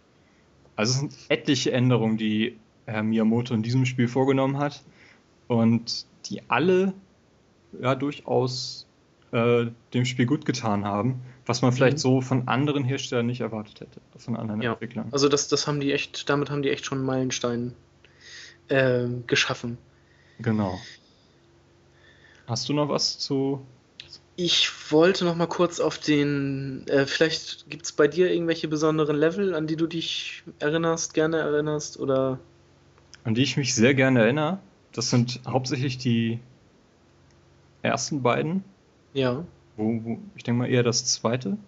Das ist so ein fliegendes, fliegendes, fliegende Struktur. Ich weiß gar nicht mehr, was das, was das genau Das- war. einfach der Level begrenzt durch Wolken und Luft. Ja, genau. Der hat mir sehr gut gefallen. Mhm. Von dem gibt es auch ein, ein Remake in Mario Galaxy 2 für den Nintendo Wii. Ah. Interessant, das ist cool. Den haben sie nachgebaut dort, ja. Der gefiel mir ganz gut. Ich weiß auch gar nicht mehr warum, aber habe ich, sehr- habe ich ganz gut in Erinnerung. Hast du da irgendwas? Ähm, also es, ich habe jetzt, ich würde den Level auch zu meinen, zu meinen Favoriten-Level zählen. Ähm, es gibt ja allerdings noch andere coole Level. Zum Beispiel gab es ja diesen, äh, diesen, diesen einen Level, den man als äh, quasi in einer Riesenwelt betreten kann und in einer Miniaturwelt. Also quasi den gleichen Level, nur in zwei verschiedenen Größen äh, betreten kann. Ja. Und äh, dementsprechend auch die, die Sterne so sammeln kann, beziehungsweise muss, und indem man immer in die richtige Welt geht. Was auch schon ziemlich lustig war. Was definitiv sehr lustig war. Also man kann halt den, den Level, kann man den auch in normaler Größe betreten? Nee, das geht nicht. Geht nicht, ne? Nur in ganz klein, dann sind alle Gegner riesig, aber man kommt halt durch irgendwelche kleinen Spalten durch. Mhm, genau. Oder man startet als Riesen Mario und hat dann mit diesen Gegnern irgendwie kein Problem, weil die schon Ja. gegen den Fuß laufen und umfallen. aber man, man muss halt seine, einen anderen Weg finden und kann dafür auch höhere Sterne erreichen, die irgendwie an der Spitze vom Level sind oder so. Genau. Und welcher Level mich, welchen Level ich zwar irgendwie überhaupt nicht mag, aber welcher Level mich sehr beeindruckt hat, das war der, wie heißt das, Tic-Tac Tower? Die Uhr. Die Uhr, richtig. Die Uhr. Das Coole an diesem Level war, ähm, wenn man den Level zu einer, also beziehungsweise die Uhrzeit ist entscheidend, zu der man die, den Level betritt, weil ähm, die Levelstrukturen beziehungsweise die Pendel und sowas, was halt in so einer Uhr ist, bewegen sich unterschiedlich zu gewissen Uhrzeiten. Und zwar, wenn man die Uhr, ich glaube, bei, ja, um, um äh, zur vollen Stunde betritt, ist alles ähm, aus, beziehungsweise still, also die, die Blöcke drehen sich nicht, keine Pendel schwingen, die Zeiger drehen sich nicht. Und je oder je, ähm, je mehr Minuten dann dazukommen zu, bis zur vollen Stunde wieder, desto schneller wird das alles. was schon ziemlich cool gemacht ist. Ja, bis man das, das muss man erstmal checken, wenn man, wenn man dieses Level das ja. erstmal betritt, äh, denkt man sich, what the fuck ist hier los? Irgendwie, oh, alles ganz schnell und dann geht man das nächste Mal rein und dann, hm, jetzt komme ich an den Stern nicht ran, weil hier alles still steht und ich komme nicht nach oben, das ist ja auch blöd. Und Dafür komme ich an diesen anderen Stern ran, der vorher halt nicht erreichbar war, weil irgendwie die Zeiger sich so schnell bewegt haben. Genau. Genau. Das ist schon ganz cool gemacht worden. Also was ich recht cool war, fand, äh, waren diese Bowser-Level. Gegen Bowser muss man dreimal antreten. Genau. Und um gegen ihn anzutreten, muss man vorher so eine, so eine Art Vorlevel äh, mhm. durchspielen, in dem auch die Kameraperspektive ein bisschen anders ist. Also man spielt dort teilweise auch so mit Seitensicht. Ja. Was halt total dem, dem Spiel widerspricht, äh, aus der, dessen Perspektive man das sonst kennenlernt. Und ich denke mal, dass sie das gemacht haben, um den, den Spieler so ein bisschen zu fokussieren auf äh, nicht freies Erkunden, sondern das Ziel erreichen und in diese Röhre springen und gegen Bowser anzutreten. Die Musik ist auch ganz anders in diesen Leveln, die wir vielleicht gleich mal einspielen können an dieser Stelle.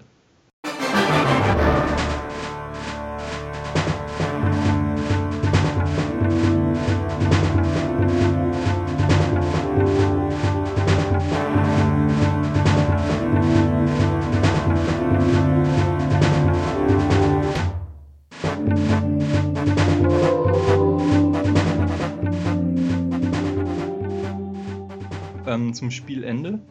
Ja, das Spielende. Also wenn man das Spiel so mit 70 Sternen plus X äh, durchgespielt hat und Bowser das dritte Mal besiegt hat, ist Peach befreit und man bekommt endlich seinen Kuchen. Ähm, wenn man das Spiel auf 100% beendet, ähm, bekommt man als Belohnung einen höheren Dreifachsprung. Also erster Sprung, noch ein Sprung, danach äh, kann man ex einen extrem hohen Sprung machen. Mhm. Und mit diesem Dreifachsprung ist es möglich, aufs, aufs Dach des Schlosses zu kommen. Halt, halt, Moment. äh, war das so? Gab es nicht. Äh... Es gab ähm, auch eine Kanone, die dann freigeschaltet wurde, aber man konnte es auch mit diesem Dreifachsprung dann schaffen. Was man vorher nicht dem, konnte. Ja. Ging das echt mit diesem einzelnen Dreifachsprung? Ich dachte, es geht nur mit der Kanone. Und... Ja, es geht auch mit diesem Sprung. Okay. Ja, auf dem Dach trifft man Yoshi, einen alten Gefährten der allerdings nur da rumsteht und einem irgendwas faselt und einem dann 100 Leben schenkt. Total sinnlos. Was sehr sinnvoll ist, wenn man das Spiel schon zu 100% durchgespielt hat, dann mit diesen 100 Leben konfrontiert zu werden, aber egal. Damit kann man dann eigentlich nichts mehr, nicht wirklich was anfangen. Äh, genau. Überhaupt, also ich meine, das Spiel ist damals auf 8 Megabyte großem Speicher erschienen. äh, heute ist Carcassonne schon 500 MB groß, glaube ich. Also, das ist durchaus beeindruckend. Ähm, ähm, ja. Wolltest du noch was zum Ende sagen, beziehungsweise was danach noch passiert? Hm, was passiert denn danach? Ähm, es gibt einige Änderungen. Also eigentlich, ich glaube, es sind auch nur zwei. Ein paar. Ähm, und zwar im ersten Level kann man ja ein, ein Rennen gegen eine Schildkröte machen, den schnellen Cooper. Richtig. Die ist, die Schildkröte ist im nach 120 Sternen, also nachdem man es durchgespielt hat, ist, ist sie schneller. Sie läuft schneller, also das Rennen wird schwerer. Mhm. Und in der dritten Welt, ähm, das ist eine Eiswelt, kann man ein Rennen gegen einen Pinguin machen, eine Rutschbahn runter, was auch ziemlich cool ist. Ähm, und ja, nach Beendigung des Spiels ist dieser Pinguin ich glaube, doppelt so groß. Und das Doppelt so auch fett, ein bisschen ja. doppelt so fett. Und ich glaube auch ein bisschen schneller, was es dann halt auch noch mal zusätzlich erschwert, an ihm äh, vorbeizukommen, um das Rennen dann zu gewinnen. Aber, also das, das wären dann so die einzigen beiden Änderungen, die dann, glaube ich, noch vorkommen. Ja, ich glaube, das habe ich damals in Club Nintendo Magazin gelesen, dass das der Fall ist und dann habe ich das Mhm. ausprobiert. Sonst hätte ich, glaube ich, gar nicht auf die Idee- gekommen, dann nochmal nachzugucken in den Levels. Ja, genau. Mhm. Ähm, ja. Ja, ich hätte noch was zum, zur DS-Version. Ja, die hast du ja gespielt. Genau, ich hatte eine ganze Weile hatte ich einen Nintendo DS und das war auch das erste oder zweite Spiel, was ich für den DS gekauft hatte. Es kam auch ziemlich früh, Mhm. 2004 war das, glaube ich. Ähm, Gab es eine DS, ein DS-Remake von Super Mario 64. Ähm, das Neue an diesem Spiel war, dass man mit drei zusätzlichen Charakteren spielen konnte. Und zwar mit Wario, mit Yoshi und mit Luigi. Und man Mhm. startet das Spiel nicht mit Mario, sondern mit Yoshi. Okay. Ähm, denn die sind alle zum Kuchen eingeladen worden von Prinzessin Peach. und dabei sind Mario, äh, Wario und Luigi, also die drei Geschwister halt. Äh, Ja, Wario ist ja kein, kein Bruder von denen. nee? Okay. Nee. Jedenfalls sind die alle gefangen genommen worden. Warum auch immer Wario dabei ist. ähm, ja, also man, man muss mit Yoshi die Kollegen erstmal befreien, die irgendwo in irgendwelchen Levels auch einfach hinter Gittern sind. Ich weiß gar nicht mehr, Mhm. was man machen musste, um die zu befreien. Ähm, die Spezialfähigkeiten wie, wie Flug oder, oder Durchsichtigkeit sind auf die Charaktere verteilt worden. Okay, Und Yoshi kann irgendwie Feuer speien. cool. Ähm, das Spiel ist ein bisschen erweitert worden. Also es gibt 30 zusätzliche Sterne zu sammeln. Ja. Also insgesamt 150. Äh, auch extrem viele Hasen, die man jetzt fangen muss, die überall rumlaufen. und die auch in unterschiedlichen Farben rumlaufen. Das heißt, den gelben äh, Hasen, den kann nur Wario fangen. Den sieht man sonst, glaube ich, nur so als nicht fangbaren Hasen, der so ein bisschen durchsichtig ist. Okay. Fand ich ziemlich nervig, also ziemlich, ziemlich bescheuert.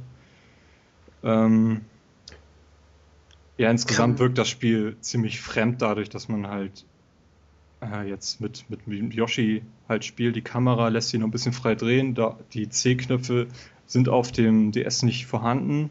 Dafür kann man die äh, auf dem Touchscreen so zwei Knöpfe bedienen, um die Kamera zu drehen.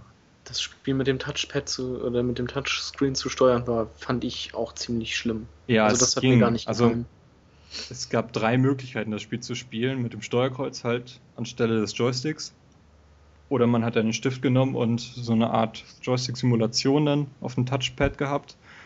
Oder man hat diesen, diesen Clip, diese, diesen, dieses Daumending, was man sich über den Daumen gezogen hat, ja. äh, aufgesetzt, um das damit dann auf dem Touchpad zu machen. Aber das hat alles nicht funktioniert.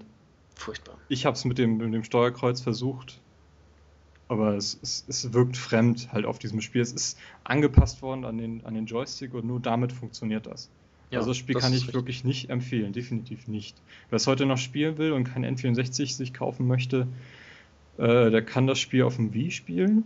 Da habe ich mir das damals für gekauft. Genau, also auf, aus der Virtual Console.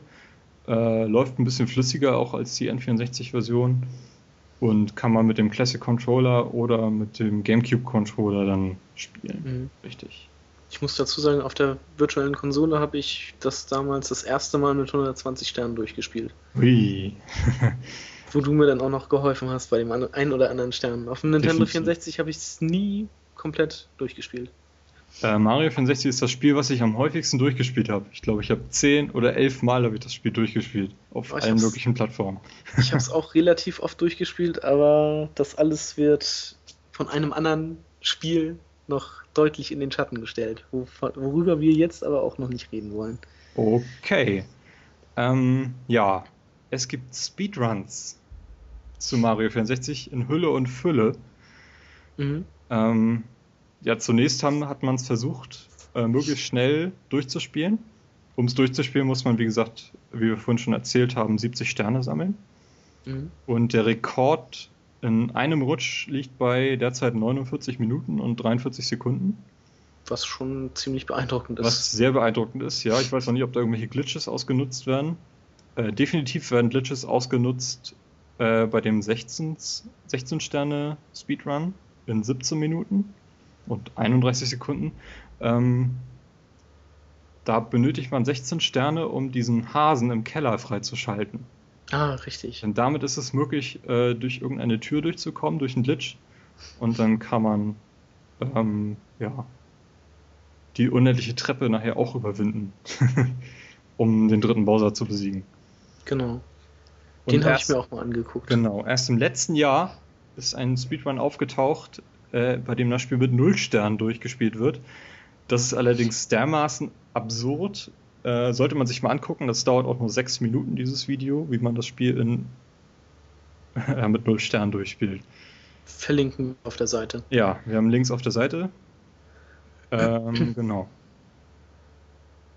Äh, der beste 100% Speedrun liegt übrigens mit allen 120 Sternen bei einer Stunde und 48 Minuten.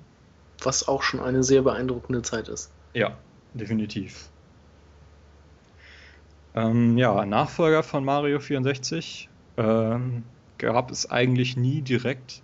Also es war mal lange Zeit ein Super Mario 128 angekündigt. Äh, wobei sich allerdings im Nachhinein herausgestellt hat, dass das nur eine Ideensammlung von äh, Spielelementen für Mario-Spiele war und kein eigentliches Spiel. Ähm, es ist mal ein Mario 102 128 äh, bei der Präsentation des Nintendo GameCube gezeigt worden, ähm, wo halt 128 Marios irgendwie gleichzeitig auf dem Bildschirm zu sehen waren. Das war eigentlich nur eine Physikdemo. Ja. Das nächste richtige Mario, das hattest du zuerst für den GameCube. Ja, furchtbares Spiel. Super Mario Sunshine. Ja, das hatte ja eigentlich gar nichts mit Mario 64 zu tun. Hatte auch Nee, komplett andere Elemente als nicht. die früheren 2D-Spiele, aber es ist ein Spiel für die Tonne, meiner Meinung nach. Ja, also, also ich, ich fand's, es ist schon irgendwie das schwächste Mario-Spiel, aber man, man, ich, ich würde es eigentlich ganz gerne nochmal spielen, wenn ich die Chance dazu hätte. Okay. Also ein, einfach nur, um, um nochmal zu sehen, wie, wie es eigentlich wirklich war. Und also das Problem bei dem Spiel war ja, man, das war kein richtiges Jump and, ja, Jump and Run mehr, so mehr oder weniger. Man lief ja mit einer Wasserpumpe durch die Gegend und musste Level sauber machen. Ja. Ich glaube, da haben wir in der letzten Folge auch schon kurz drüber geredet. Ja, In richtig. der richtig. 2002er Wikipedia-Seite, genau. Genau, furchtbar. Ähm, ja, das eigentlich als Nachfolger würde ich vielleicht Mario Galaxy Mhm. ähm, bezeichnen wieder- wollen, ja. Das hat wieder viel, sehr viel richtig gemacht und war sehr cool. Ja, aber auch, auch auf seine, seine Weise revolutionär, indem halt wieder die Steuerung von der Konsole perfekt an das Spiel angepasst war Mhm. und sich sofort natürlich angefühlt hat durch die, durch die Wiimote. Und ja. Ja. wie damals das N64-Pad halt neu war. Das wa- hat Nintendo da auch ganz gut hinbekommen. Ja. Was wir gefunden haben, ist ein Fan-Nachfolger von Mario 64. Das nennt sich Super Mario 64 Star Road. Ich glaube, den hatte ich mal angetestet. Ja. Ich angetestet? Ich meine ja, also ich habe hier einen Trailer, den ich auf die, auf die Seite stelle. ich krieg den nicht zum Laufen. Das war das Problem. Genau, ich habe einen Trailer und einen Download. Das kann man mal versuchen, ob man das irgendwie mit dem N64-Emulator zum Laufen bekommt. Mhm. Ähm, sieht ganz okay aus. Also das Leveldesign lässt wahrscheinlich sehr zu wünschen übrig, aber ich denke mal, da sind ein paar gute Ideen drin. Und es erinnert auch so ein bisschen an klassische Marios, habe ich so den Eindruck. Ja, Ne? genau. Ja, hast du noch was zu Mario? Ähm, ich glaube, ich habe alles gesagt, was mir zu diesem Spiel einfällt. Ja, ich glaube, ich habe auch alles gesagt. Äh, spielen, spielen, spielen. Das Spiel ist spitze. Auch heute noch kann man sehr, sehr Ja. gut spielen. Auf jeden Fall. Also, Ja. wer jetzt denkt, so, ah, Grafik von damals, bäh, kann ich überhaupt nichts mit anfangen. Also, das, das ist eher ein, also das hat Nintendo ja irgendwie immer schon bei, bei ihren AAA-Titeln ganz gut hinbekommen, dass die, die Spiele einfach durch die, durch das Spielerische nie altern, sag ich mal so. Richtig, also mit Mario-Spiel, außer vielleicht mit Mario Sunshine, macht man eigentlich generell nichts falsch. Genau. Und das gilt heute immer noch. das ist richtig. Ja. Okay, dann würde ich sagen, machen wir mit dieser Kategorie Schluss. Was spielen wir nächste Woche? Äh, nächste Woche, nächste Folge. Nächste Folge, oh Gott. Nee, sagen, sagen wir mal nächste Folge. Wir kümmern uns als äh, Best Game Ever um äh, äh, GTA Vice City. Richtig. Das zweite 3D GTA nach GTA 3. Ja, GTA Vice City äh, kann man heute noch spielen. Ja, auf ähm, verfügbar auf, auf Steam oder halt für den PC immer noch ganz normal zu kaufen. Gab es auch damals für die Xbox und für den Mac und die PlayStation 2. Ja, genau. Die Mac-Version kann man sich sogar im Mac App Store shoppen für, glaube ich, 7,99 Euro oder so. Ähm, zugreifen. zugreifen, ja. Wir spielen es nächste Woche und ich hoffe, ihr spielt es auch und könnt dann vielleicht in den Kommentaren mitquatschen oder wie auch immer. Genau. Ja. Ähm, letzte Woche, äh, letzte Woche, ich bin irgendwie in diesem letzte Wochenrhythmus, Folge. letzte Folge, haben wir äh, ein Special über, äh, was wir vor zehn Jahren gespielt haben, gebracht. Genau. Dieses Mal äh, berichten wir über die E3, die, die größte Spielemesse der Welt. Genau. Na, nicht die größte, aber vielleicht die wichtigste Spielemesse der Welt. Genau, sagen wir die wichtigste. Ja, war Anfang Juni mhm. in Los Angeles. Genau. Sage ich jetzt mal. Ich glaube, das war Los Angeles. Müsste es gewesen sein, ja. Ja. Ähm, Los Angeles Convention Center. Ist denn irgendwas Wichtiges passiert auf dieser Messe? Ähm, ja, also ich habe mir hauptsächlich die großen äh, Pressekonferenzen angeguckt, was so abseits davon passiert ist. Äh, habe ich mir jetzt dieses Mal gar nicht angeguckt. Also die großen Pressekonferenzen natürlich ähm, äh, Microsoft, Nintendo und Sony und EA und Ubisoft. Ähm, ja, was nebenher passiert ist, kann ich leider gar nichts zu sagen. Ist dir da irgendwas noch in den Sinn gekommen oder was ist dir da aufgefallen? Also wir haben ja gehofft, dass irgendwie neue Hardware angekündigt wird. Die ja. nächste PlayStation, die nächste Xbox. Äh, Microsoft hat sehr früh gesagt, dass die Xbox nicht angekündigt werden wird oder überhaupt neue Hardware angekündigt werden wird. Haben sie auch eingehalten. Es ist keine neue Hardware angekündigt worden. Sony hat auch keine neue PlayStation angekündigt. Und dass der Wii U, Wii U, Wii U kommen soll, wissen wir ja seit letztem Jahr. Genau. Aber dieses Mal hat man dann halt auch ja richtig, na gut, letztes Mal gab es auch schon Trailer zum einen oder anderen Spiel, aber diesmal hat man halt ähm, also so, so richtige auch Release, ähm, ja, First Day-Titel gesehen. Genau, wobei da irgendwie das gewisse Etwas noch nicht da war, fand ich so. Ja, irgendwie nicht, aber da kommen wir ja vielleicht später noch zu. Oder nicht? Ich finde, wir können das direkt abhandeln, die Wii U. Okay. Den Wii U. Die Wii U. Zum Release der Wii U äh, kommen ja auch so Titel wie Assassin's Creed 3 oder Batman Arkham City die jetzt ja auch dann schon etwas länger auf dem Markt sind, im, im Sinne, also im, wenn man sich Arkham City zum Beispiel anguckt, das ist ja jetzt auch schon über ein Jahr auf dem Markt, wenn die Wii U rauskommt.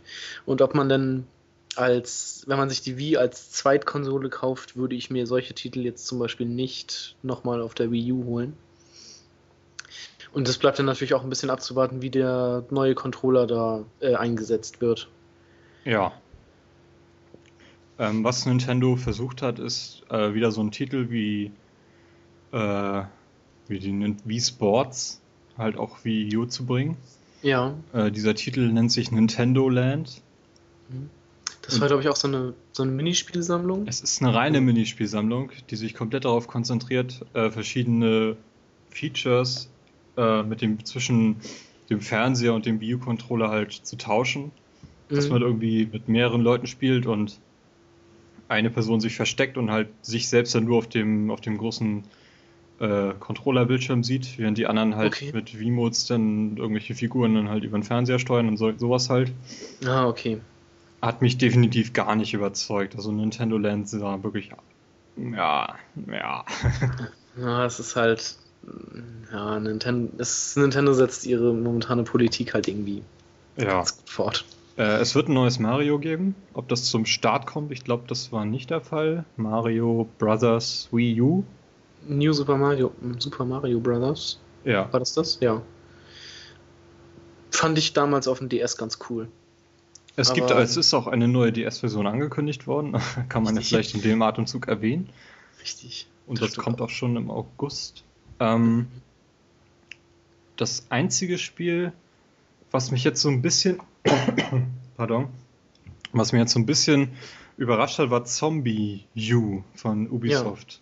Das fand ich vom Spielprinzip her auch sehr großartig. Und es soll ja eventuell sogar auch für andere Konsolen kommen. Schauen wir mal. Also es sah auf jeden Fall ganz nett aus. Genau, es ist halt ein Zombie-Spiel, um nochmal kurz darauf einzugehen. Also ein Zombie-Spiel, aber das, was das Spiel besonders macht, sobald man von einem Zombie gebissen wird, ist das Spiel vorbei. Wie Ja. halt, wie, wie im echten Leben. Wie im echten Leben, aber völlig aus dem Leben gegriffen. Genau, das, das, hat, das fand ich an diesem Spiel ganz, ganz cool. Das ist halt mal was Neues. Man, man hat irgendwie keine Medikits oder irgendwie sowas, weil es einfach nichts bringt. Wenn man gebissen wurde, wurde man gebissen, dann ist es vorbei. Mhm. Ja, und sonst äh, hat Nintendo ziemlich viel Zeug so rundherum gezeigt. Also ähm, Netflix und so ein Kram wird halt dort auch zur Verfügung stehen.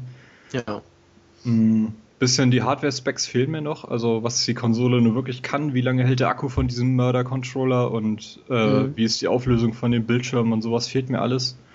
Ähm, sie haben einen Controller gezeigt, namens Controller Pro. dieser, dieser Gaming-Controller war das. Ja, der sieht aus wie ein Xbox-Controller, nur dass der rechte Joystick äh, parallel halt zu dem linken Joystick jetzt und nicht so versetzt. Mhm. Äh, würde ich gerne mal in der Hand halten, sah ganz gut aus. Ähm, ja, das Spiel Pikmin 3 haben sie noch gezeigt, damit fing die Konferenz an. Das sah Genau. auch ganz gut aus. Ich weiß nicht, ob ich so Fan von diesen Pikmin-Spielen bin, aber die waren ja anscheinend ziemlich gut. Und es gibt ja auch viele Leute, die sich jetzt auf Pikmin 3 deshalb auch freuen. Also es ist bestimmt eine ganz gute Reihe. Ja, äh, bisschen witzig fand ich, dass Miyamoto meinte, ja, wegen der hohen Auflösung sieht man jetzt ja auch die einzelnen Pikmins, so die Animation viel besser. Und so, hey, Nintendo, ihr seid im HD angekommen, super. Endlich. Endlich. Nach, wann kam die Xbox? 2005? Ja. Ich glaube, ja. Äh, kaufst du dir ein Wii U zum Start? Nee. Äh, es wird äh, die erste Kon Nintendo-Konsole sein, die ich. Obwohl, Moment, nein, es wird nicht die erste Konsole sein. Äh, es wird nicht die erste die Kon äh, Konsole sein, die ich mir zum Start kaufe. Eventuell kaufe ich mir irgendwann mal eine, wenn sie günstiger ist und wenn schon gewisse AAA-Titel erschienen sind. Aber zum Start werde ich sie mir nicht holen. Ja, ich bin auch sehr gespannt, äh, wie die Konsole sich entwickeln wird in den ersten Monaten Ja. und ob die angenommen wird oder nicht. Äh, Preis weiß man ja noch nicht. Also Amazon.de hatte irgendwie eine Zeit lang 399 Euro stehen. Ob das nun stimmt, Mhm. wissen wir nicht. Können wir Ich nicht denke sagen. mal, ich, ich könnte mir vorstellen, dass sie vielleicht ein bisschen billiger wird. Also ich finde 399 ist auch recht hochgegriffen, definitiv. Also gerade für eine Nintendo-Konsole. Ich meine, Ja. wie viel hat die Wii gekostet? War die nicht nur bei 250? Genau, das waren Oder 250. Ja. Was für eine, für eine neue Konsole eigentlich auch schon relativ günstig ist. Also ich Ja. könnte mir vorstellen, dass die irgendwie. Was, wie, wie ist jetzt gelistet? 399? Äh, ich weiß nicht, ob sie noch gelistet ist, aber sie war auf jeden Fall für 399. Also ich Euro. denke mal, für, Ja. für 350 oder so könnte man die bestimmt auf den Markt schmeißen. Schauen wir mal. Genau. Also für mich interessant wäre sie vor allem, weil sie abwärtskompatibel ist zum Wii. Und ich hatte nie ein, ein Wii. Ja. Und auch wenn man sagt, die Wii hat keine Spiele, die Wii hatte Spiele und auch sehr, sehr gute Spiele. Das ist richtig. Und ich würde durchaus das eine oder andere Mario Galaxy 1 und 2 als Beispiel durchaus gerne nochmal nachspielen. Mhm. Ne? Genau. Also die, die Wii hatte schon das, das eine oder andere gute Spiel, das ist richtig. Aber so in der Gesamtheit kam halt irgendwie ziemlich viel Crap auch raus. Ja. Ähm, ja, Carsten, wir haben beide unsere Top 5 der E3-Spiele Ja, uns äh, notiert. genau. Was hast du denn auf deiner Ich Liste habe auf Platz 1 äh, habe ich mir äh, Tomb Raider geschrieben, das neue Tomb Raider. Oha. genau, oha. Ähm, ich weiß eigentlich ehrlich gesagt auch nicht wieso. Aber mich hat das Spiel irgendwie gepackt. Es sah so ein bisschen aus wie ähm, Uncharted und ich, ich, hab, ich mag Uncharted. Obwohl jetzt die Entwickler ja auch gesagt haben, es wird kein Uncharted. ähm, aber es hat mir schon irgendwie vom, vom äh, Feeling, von der Atmosphäre hat mir das Spiel irgendwie ziemlich gut gefallen. Es ist unlogisch ohne Ende. Also Lara springt irgendwie drei Meter hoch und fällt Klippen runter auf, auf ungebremst auf harten Boden, steht danach auf und hat irgendwie nicht mal einen Kratzer oder hat ein bisschen Blut im Gesicht und es ist, es ist irgendwie schon ziemlich, ziemlich unlogisch an einigen Stellen. Aber irgendwie von der Atmosphäre her vom ersten Trailer, den man letztes Jahr gesehen hat, bis, bis jetzt zur, zur Ankündigung, also bis jetzt zum, zum Gameplay und so, fand ich das schon ziemlich cool. Also ich denke mal, das ist ein Spiel, was ich mir auf jeden Fall holen werde. Okay. Also ich mochte ja Tomb Raider noch nie. Tomb Raider. Ja, Das einzige Spiel mit Lara Croft, was ich richtig gut fand, das war das äh, Arcade-Spiel Guardian of Light. das war großartig. Das war richtig großartig, aber das war auch kein Tomb Raider, das hieß ja auch Lara Croft. Mhm. Aber ich habe mit, ich hab mit Tomb Raider damals mit Angel of Darkness angefangen, glaube ich, hieß das. das. Das war ja einer der unzähligen Reboots. Der war ja schon ziemlich schlecht. Ähm, Tomb Raider Legend und Anniversary habe ich dann gespielt, die ich beide sehr gut fand, auch gerade von der Steuerung her. Mhm. Und ich bin jetzt halt mal auf das, das Spiel gespannt. Ja, Das, das, ich, ich weiß, es ist wirklich.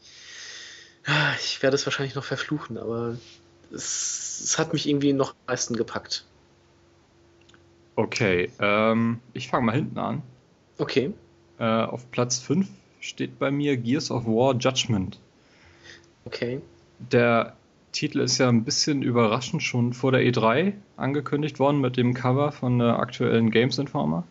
Genau. Ähm, hat mich auch sehr überrascht, denn äh, Gears of War 3 ist ja nun erst letztes Jahr erschienen.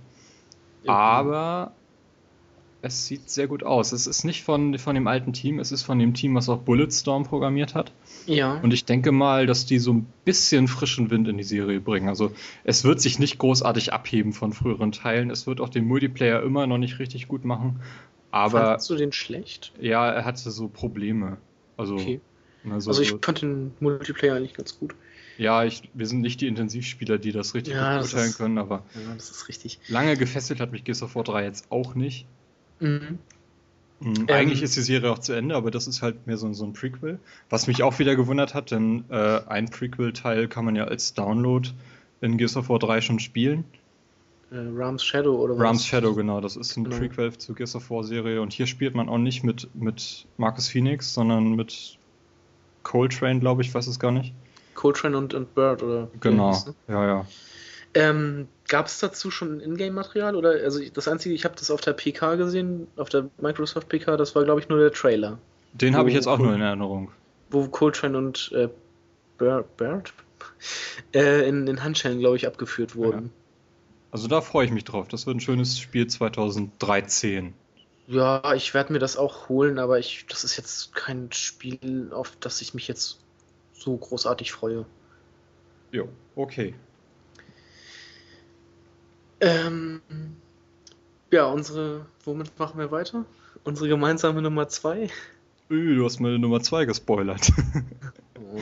Wir können ja auch bei dem, wir können ja auch bei meiner Nummer vier weitermachen. Nein. Oh.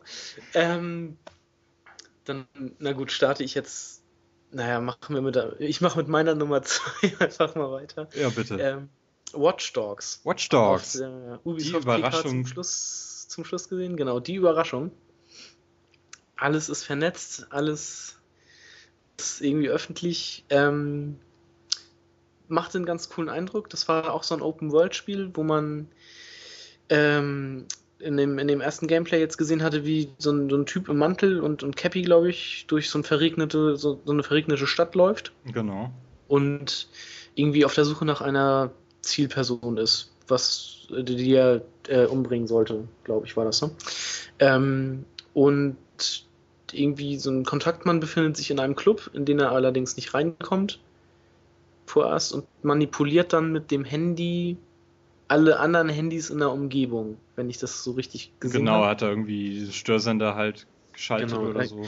Also man kann irgendwie mit seinem Handy ganz viel machen. Man kann irgendwie die an Handys von anderen Leuten stören, man kann irgendwie Bildschirme manipulieren, glaube ich, ging auch und, und Ja, Ampeln es geht halt darum, dass, wie du schon gesagt hast, alles ist vernetzt. Und dadurch, dass alles vernetzt ist, lässt sich auch alles hacken. Genau. Und das ganz gute Beispiel ist, äh, ich weiß nicht, ob es am Anfang oder am Ende de- des, der, äh, der Demoszene war, äh, er erzeugt einen Unfall, indem er alle Ampeln an einer bestimmten Kreuzung gleichzeitig auf grün schaltet, sodass halt Genau, ein, ein Unfall entsteht und dadurch die Zielperson halt äh, in diesen Unfall verwickelt wird. Genau. Sowas zum Beispiel ist ein ziemlich gutes Beispiel dafür. Äh, der Störsender war dafür da, weil dieser Türsteher gerade an seinem Smartphone da am Rumspielen war und versucht hat zu telefonieren und äh, kriegt halt kein Signal, geht dann ein bisschen nach draußen, um irgendwie ein besseres Signal zu kriegen. Dadurch kann man dann halt hineinschlüpfen. Mhm. Und das dritte war, äh, dass man im Club irgendwie noch ein Gespräch abgehört hat. Ja, genau. Man konnte irgendwie, äh, ja, irgendwie die, irgend so Clubbesitzerin, nenne ich sie, sage ich jetzt einfach mal, hat irgendwie mit der Security geredet und hat äh, gesagt, hier, der Typ da hinten in dem Mantel, passt mal auf den auf oder macht den fertig, werft den raus. Irgendwie sowas war das. Mhm. Ähm, was ich auch ganz cool fand, also beziehungsweise was ich an dem, an, dem, an dem Gameplay nicht so cool fand, nachher nach dieser Karambolage da auf der Straße, wurde mir persönlich zu wenig geschossen. Äh, zu viel geschossen. Zu wenig, Es echt. Wurde, nein, es wurde, nein, es wurde viel zu viel geschossen. Ja. Äh, da, das hat das irgendwie den, die Ruhe in dem Gameplay vorher hat das irgendwie komplett gestört. Was ich allerdings wieder ganz cool fand, nach dieser Schießerei, nachdem die Zielperson eliminiert wurde, läuft der Charakter, den man steuert, weg. Die Kamera zoomt ein bisschen raus auf, auf ein Dach, wo eine andere, wo eine andere Person steht und man fängt an, die zu steuern. Also der, der Charakter, den man gerade noch gespielt hat, der fährt irgendwie dann in einem Auto weg, flüchtet vor der Polizei und man, man steuert dann auf einmal einen anderen Charakter, der quasi die Mission hat, dass dieser andere ähm, auf jeden Fall entkommen muss und ähm, geschützt wird. Ja. Also Das definitiv. ich- Das Spiel hat kein Mensch auf dem Kicker gehabt. Also Nee, es war völlig nicht. neu. Und ich habe auch viel darüber gelesen, dass jeder gedacht hat, das Spiel erscheint erst auf der nächsten Generation. Mhm. Ich denke mal, es wird auf den PC kommen und dort richtig gut aussehen, aber es wird auch für die Xbox 360 und PS3 kommen. Ja, das, also die Gameplay-Szenen, die jetzt gezeigt wurden, wurden ja auf einem High-End-Rechner also gezeigt. Ähm, weiß ich nicht, war das wirklich so? Also Ja, das war ich wirklich meine, der hat so. einen Xbox-Controller in der Hand gehabt. Ja, gut, aber ähm, es lief auf einem, auf einem High-End-Rechner. Okay, meinetwegen. ähm, Platz 4, mein Platz 4 ist Beyond. Mhm. Das ist auf äh, der Nachfolger oder vom selben Team, äh, die auch schon Fahrenheit auf der Und- Xbox und Heavy Rain. Heavy Rain gemacht haben auf der PS3, genau. Ist nicht der Nachfolger von Heavy Rain, aber es ist vom selben Team. Und es ist auch kein Gameplay gezeigt worden, allerdings so eine Verhörszene oder irgendwie sowas. Mhm. Und äh, ich habe in Heavy Rain mal ein bisschen reingespielt gehabt. Habe ja selber keine PS3, aber das wäre definitiv eins der Spiele, was ganz oben auf der Liste steht, der Spiele, die ich dort noch spielen würde. Und ich traue dem Spiel, den, den, Entwicklern sehr viel zu, dass Beyond auch äh, großartig werden wird. Also ich habe Fahrenheit damals gespielt und ich habe mir mal so ein paar ähm, Podcasts auch äh, über, also Gespräche über Heavy Rain angehört und also so was die atmosphärisch machen, wie die die Atmosphäre umsetzen, das ist also schon ziemlich ziemlich cool. Ja. Und das, das, das kriegen die sehr gut hin und ich denke mal, dass die das auch bei Beyond ähm, sehr gut machen. Dass Okay, es wieder ein sehr atmosphärisches Spiel wird. Dann, ah, den haben wir ja auch gemeinsam. beide auf Platz drei. 3. Beide auf Platz 3. Hey, Lo 4. Halo 4. Ähm, ja, ein neues Halo. Beginnt direkt im Anschluss wahrscheinlich an Halo 3. Mhm. Der Master Chief ist auf einem fremden Planeten, auf dem Also gerade. dazu muss gesagt werden, wer Halo 3 durchgespielt hat auf Legendär, Mhm. der sieht äh, diesen Planeten bereits in der Endszene von dem Spiel. Okay. Kann man, kleiner Tipp, kann man sich auf YouTube auch anschauen, wenn man keine Lust hat, das Spiel jetzt auf Legendär durchzuspielen. ähm, man, man sieht diesen Planeten schon im, in Halo 3. ja. Und er passt auch sehr gut in die Story, ähm, weil man ja von den Urvätern, um die, die, um die Halo 4 halt gehen wird, äh, gar nicht so viel gesehen hat. Also man halt, kennt so Artefakte oder so, weiß um das grobe, äh, die grobe Story, wenn man Halo ein bisschen in der Story verfolgt, weiß man, was die Urväter äh, dort zu suchen haben und Mhm. warum überhaupt in diesem Universum gekämpft wird. Und da knüpft Halo 4 an. Ich meine, Halo 4 ist letztes Jahr angekündigt worden als Auftakt einer neuen Trilogie. Ja. Also da erwartet uns schon einiges. Schauen wir mal. Also man äh, ich, ich fand auch das Gameplay jetzt ziemlich cool. Die Grafik hat, haben sie nochmal gut aufgebessert. Es war ähm, so ein, man hat in so einem Dschungel gekämpft, Mhm. wo auch wieder die Allianz-Leute rumliefen, hier so ein paar Grunts und so. Ähm, und es gab ja halt noch eine neue Alien-Rasse. Die war die so ein bisschen mechanisch auch noch oder waren das so eine Ich Roboter? denke mal, das ist schon diese Urväter-Technologie, die, die Mhm. Dort benutzt wird. Fand Also ich auch sehr, gab- sehr, sehr cool. Es gab einmal irgendwie so eine, so eine Dschungelviecher und ähm, dann halt irgendwie ja diese, diese Urväter. Ja. Gegner-Typen. Ähm, ein paar Änderungen gab es ja auch. Es gab irgendwie, der Master Chief hat jetzt irgendwie so ein spezielles Visier auch, oder so ein Visor, mit dem man die Umgebung scannen kann. Erinnerte, glaube ich, ein bisschen an Metroid Pri- Prime. Ich glaube, das ist gar nicht sein Visier, es ist äh, Cortana, ist- die halt in einem Chip in dem Anzug sitzt und dieses Mal, also die saß, sitzt eigentlich seit Anfang an in diesem, in seinem Anzug, aber ist genau. eigentlich im Spiel nie so wirklich intensiv halt. Also sie hat ab und zu mal irgendwas, worden, irgendwas gemacht und ab und zu hat sie auch mal sich mit dem Chief unterhalten, aber Genau, das wird, denke ich mal, diesmal intensiver werden, ja. Ja. Mhm. Also es ist das erste Halo, was nicht von Bungie programmiert wird. Also wenn man jetzt mal von dem Strategiespiel Halo Wars absieht, äh, Ähm. sondern es kommt jetzt komplett von 343 Industries. ist Reach auch schon, auch äh, nicht auch nicht mehr von Bungie Das gewesen? ist von Bungie gewesen. Das ist das Echt? letzte, letzte Bungie-Spiel für die Okay. Xbox gewesen, ja. Was die jetzt machen, Okay. wissen wir ja noch gar nicht. Ja. Gut. Ähm, Willst du dann denn erstmal deinen Platz 5? mein Platz 5. Da habe ich jetzt aufgeschrieben, ähm, ja, The Last of Us. Das äh, von, ich glaube, Naughty Dog heißen Naughty Dog, entwickelte. Genau, Naughty Dog, die machen der Uncharted-Reihe. Äh, wenn ich mal eine PlayStation 3 besitze, werde ich diese drei Spiele auf jeden Fall auch nochmal, also diese Reihe auf jeden Fall auch nochmal spielen. Ähm, Last of Us machte auch einen sehr schönen atmosphärischen Eindruck. Man spielt einen, ja, ja, Mann, älteren Mann, der mit seiner Tochter unterwegs ist, in einer komplett zerstörten, zerstörten Welt. Ja. Äh, die, wo, das, ja, warum die zerstört ist, erfährt man, glaube ich, nicht. Ähm, die Natur hat sich inzwischen schon so wieder ein bisschen ausgebreitet. Irgendwie sieht man Häuserruinen und, und Wolkenkratzer, die so ein bisschen eingestürzt sind und schon mit Moos und allem Möglichen überwuchert sind. Ähm, und es ist, es ist halt irgendwie auf den Straßen, ist halt so ein, so ein Kampf ums Überleben.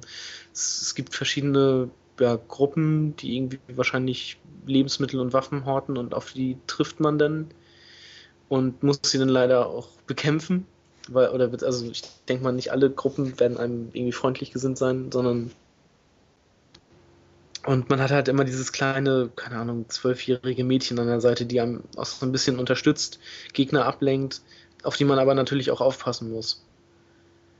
Also es hat schon einen ganz guten Eindruck gemacht. Ich bin mal auf das fertige Spiel gespannt. Mm, Ja, mich hat, also generell mag ich halt Filme und Spiele, die in diesem Setting spielen, diesem Endzeit-Setting, wo man Ja. irgendwie alleine ist. Also ich sag nur Fallout 3, großartiges Spiel. Ähm, aber ein bisschen gestört hat mich dann doch äh, die Brutalität, die dieses Spiel wieder an den Tag gelegt hat. Genauso wie bei Tomb Raider übrigens. Also Ja, das ist richtig. Ich das- weiß nicht, ob das der richtige Weg ist, ob man vielleicht nicht mal was ganz anderes versuchen kann. Ja, das könnte man auf jeden Fall ein bisschen runterschrauben, das ist richtig. Ähm, I Am Alive geht ja auch so ein bisschen in diese Endzeit-Richtung. Ja, Ist vor gar nicht so langer Zeit auf Xbox Live Arcade erschienen.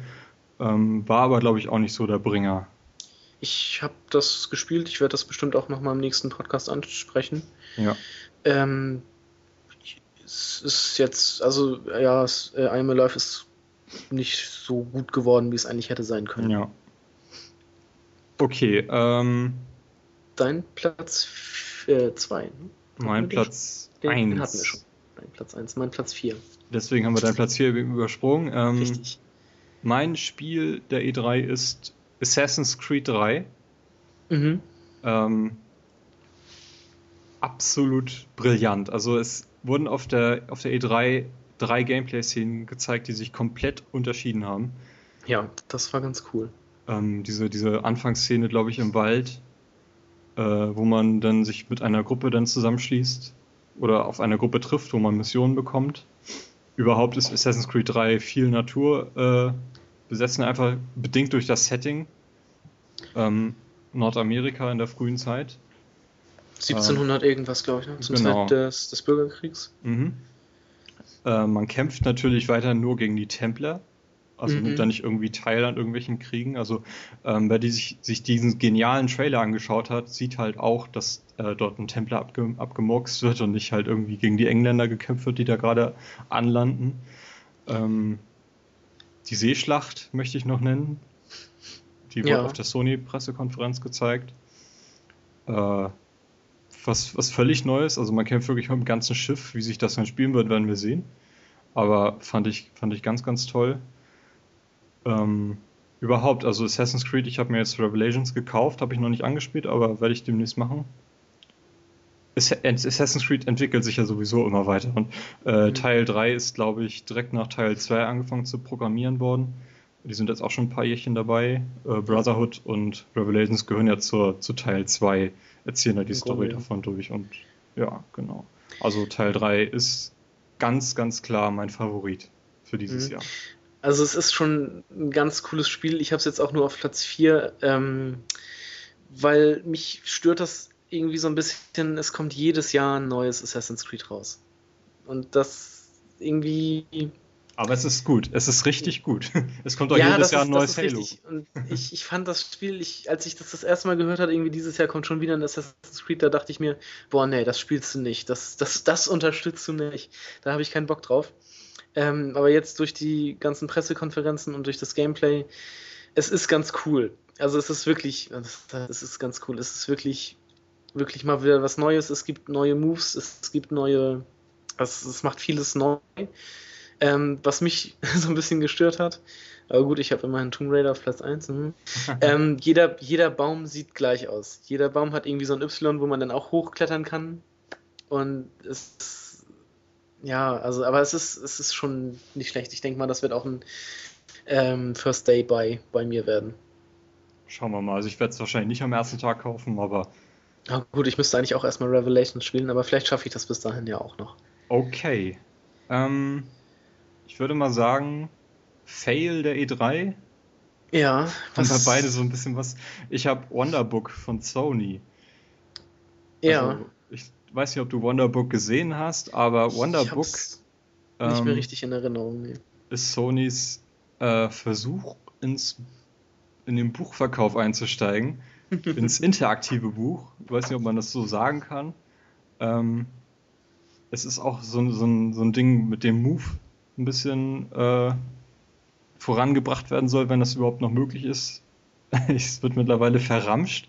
Aktuell kriegt ja. man das komplette Moveset bei Amazon für, für 39 Euro, habe ich gerade gesehen. Ich hatte, ich habe heute mal bei äh, auf einer äh, Seite mit so Sonderangeboten geguckt, da gab es das für, ich glaube, 20 oder 25. Ja, also es wird wirklich verramscht und es funktioniert in meinen Augen auch nicht. Aber egal.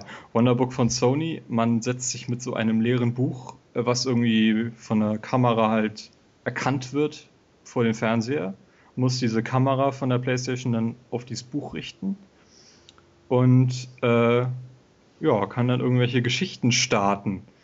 Äh, in dem Fall wird mit einem Buch von der Harry Potter Autorin mhm. äh, geworben, die da irgendwie dieses Zauberbuch, was meine, weiß ich gar nicht, ob das auch in Harry Potter vorkommt. Jedenfalls irgendwie haben die da so, eine, so einen ziemlich coolen Deal abgeschlossen, denken sie jedenfalls. Äh, man darf irgendwelche Zaubersprüche vorlesen und musste dann mit dem Move als äh, Zauberstab dann diesen, diesen Zauberspruch nachmachen und dann passiert irgendwas, dann wächst irgendwas aus diesem Buch heraus und wenn man umblättert, dann wächst halt was anderes raus und irgendwie kann man das Buch auch anzünden virtuell und dann wird ein Loch reingebrannt, dann kann man da reingucken und äh, ja. ich glaube, das machen drei Leute und fünf Minuten lang und dann packen sie das wieder weg. Nee, das, das war mehr als albern. Ich glaube, die haben mal 20 Minuten in diese Präsentation reingesteckt. Ich, hm. Nein, ich habe es nachher übersprungen. Nein, definitiv nicht. nicht. Hast du auch ein Fail? Ja, äh, und zwar, also mein Fail, ich bin ziemlich enttäuscht gewesen von der Pressekonferenz von Microsoft. Ja. Also Warum? es wurde, Microsoft hat mit einer Bombe gestartet, nämlich dem Halo 4 Trailer und dann halt die Gameplay-Szenen. Und von da aus wurde es immer, immer schwächer und hat bis zum Ende hin irgendwie komplett abgebaut. Ähm, es wurden zwar viele coole Sachen gezeigt, wie zum Beispiel auch das neue Splinter Cell oder halt ähm, Trailer zu Gears of War 4 und Forza Horizon. Oder das Xbox Smart Glass wurde vorgestellt, aber es wurde halt immer weniger und zum Schluss, die haben halt ihre Pressekonferenz beendet mit Dance Central 3 und irgendwie in einer Viertelstunde lang Call of Duty Black Ops 2 was einfach noch nicht mal irgendwie konsolenexklusiv ist, sondern einfach nur einfach ein weiteres Call of Duty. Ein weiteres, ja, ja ein weiteres Call of Duty. Mhm. Ich meine, hätten die die Pressekonferenz irgendwie andersrum aufgezogen, erst COD Black Ops 2 gezeigt und zum Schluss irgendwie Halo 4 oder ihren ganzen exklusiv, exklusiven Kram. Okay, aber so fand ich das einfach nur furchtbar. Na, furchtbar würde ich nicht sagen. Es sind viele Spiele gezeigt ja, worden, auch einige, die man noch nicht kannte.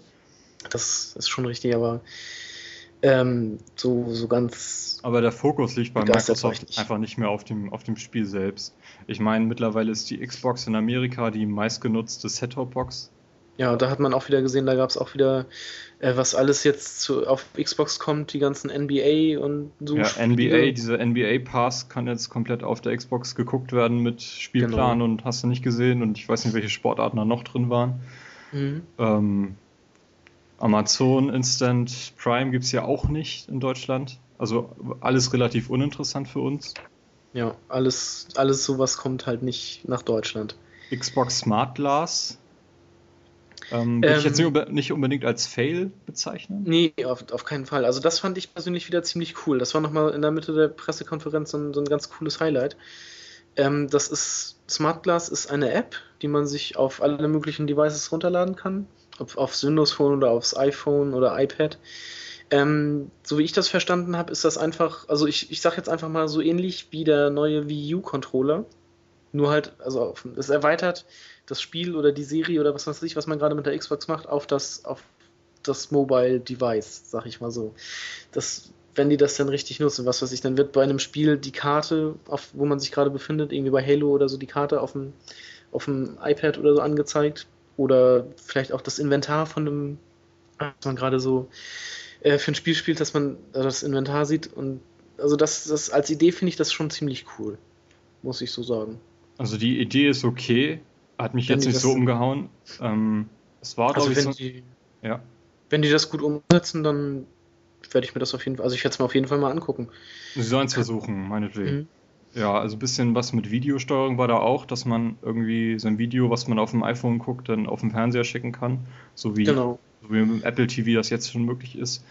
Äh, wobei man einfach sagen muss, es muss funktionieren. Ja, das, das, ist richtig. Wenn es nicht funktioniert, dann ist es wieder der letzte Wenn das unendlich ruckelt oder ich ständig nur Fehlermeldungen bekomme, dann äh, lege ich das in fünf Minuten wieder weg und dann ist gut. Ich ja. schaue es mir an, aber sie müssen sich mich erst überzeugen davon. Mhm. Das ist so meine Meinung dazu. Ja, beste Pressekonferenz? Eindeutig? Ubisoft. Ubisoft, richtig. Ganz klar. Die hatten coole Spiele und ja, auch eine ganz, ganz gute äh, Show an sich. Gutes Line-Up, gute Show und extrem coole Trailer. Also was ja. Ubisoft an Trailern zusammengezimmert hat, Assassin's Creed 3 oder Zombie U zum Beispiel, mhm. atemberaubend. Der, der Zombie U-Trailer, ja? ja, der Zombie U-Trailer, der ist unglaublich gut. Ja, dieses, also diese, dieses dieser, ne? Ja, dieser One-Shot quasi durch die äh, durch die, die Zombies und ihre Opfer, beziehungsweise ja. ihre Opfer und die Zombies. Muss man sich angucken, wir verlinken das auch. Also mhm. definitiv, ich war wirklich platt nach dem Trailer. Ganz, ganz gut. Also das, das war echt die, die beste Konferenz dieses Jahr. Was ich auch witzig finde, ist, dass Ubisoft auf allen drei anderen Pressekonferenzen, also von Microsoft, Sony und Nintendo ebenfalls auf der Bühne stand. Also die haben eigentlich ja. irgendwie alles gerockt, was da, was dazu Eigentlich kann man das so sagen, ja. Ja. Okay, jo. Ich würde sagen, das war's dann von unserer Seite zur E3. Wenn genau. ihr noch irgendwas beizutragen habt, bitte in die Kommentare oder per Twitter, wie auch immer. Äh, kommen wir zu einer neuen Kategorie und zum Abschluss unseres Podcasts. Genau, eine kleine, eine ganz kleine Kategorie noch zum Schluss. Ja. Der Pro-Tipp. Genau, Pro-Tipp. Wir empfehlen euch jetzt etwas, äh, was kein Spiel ist, aber mit Videospielen zu tun hat. Genau. Und haben uns jeder da irgendwie was rausgesucht. Und zufällig haben wir auch jeder ein Stück Hardware rausgesucht. Was hast du denn, Carsten? Ich habe mir vor circa einem Dreivierteljahr mal das ähm, Turtle Beach Earforce X41 Headset gekauft für die Xbox. Eigentlich erst gedacht für einen PC, aber an der Xbox macht das doch viel mehr Sinn. Ähm, ist ein kabelloses Surround-Headset. Ziemlich gut zu tragen. Ähm, hat einen optischen Ausgang. Also man, man schalt, äh, schaltet diese Basisstation direkt an die Xbox genau, mit das optischen Ausgang und das kann auch durchgeschleift werden, das Signal, wenn man möchte, falls man dann noch äh, eine Anlage halt anschließen möchte.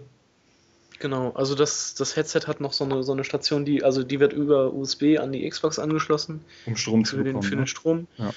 Und ähm, ja, hat dann halt ein optisches Kabel. Das Headset ist komplett, also es ist kabellos. Fürs Mikrofon braucht man allerdings ein Kabel. Das, der wird, äh, das Kabel wird dann an den ähm, Xbox, Xbox Controller angeschlossen. Ganz normal, wie das mit den anderen Headsets auch gemacht wird. Mhm. Ähm, ja, das Headset läuft mit zwei AAA-Batterien. Ja. Und ja, sehr, sehr gutes Headset, sehr guter Klang. Also allein dadurch, dass es halt Surround hat. Da kann man auch noch zwei Stufen durchschalten. ähm, also ich muss ja. sagen, ich habe ja selber auch gerade ein Turtle Beach Headset auf und zwar das X1, was ich mir irgendwie vor Jahren mal gekauft habe. Mhm. Ähm, das Gute ist halt, dass man halt äh, den, den Chat vom Controller direkt abgreifen kann und auch die Lautstärke separat einstellen kann. Ja, genau, das ist richtig. Also das ist wirklich sehr komfortabel. Ich, mhm. ich bin sehr zufrieden damit und du mit deiner Surround kabellos Version sicherlich auch. Kostenpunkt Ja. irgendwie um die 130 Euro. Ja, inzwischen kostet das 130 Euro. Ich habe es mir noch, glaube ich, für 25 Euro weniger damals gekauft. Ja. Da ist der Preis tatsächlich nochmal gestiegen. Wobei äh, wir gerade gesehen haben, es gibt auch schon das X42. Keine Mhm. Ahnung wie lang, aber schaut euch das mal an. Wir haben einen Link in den Show Notes.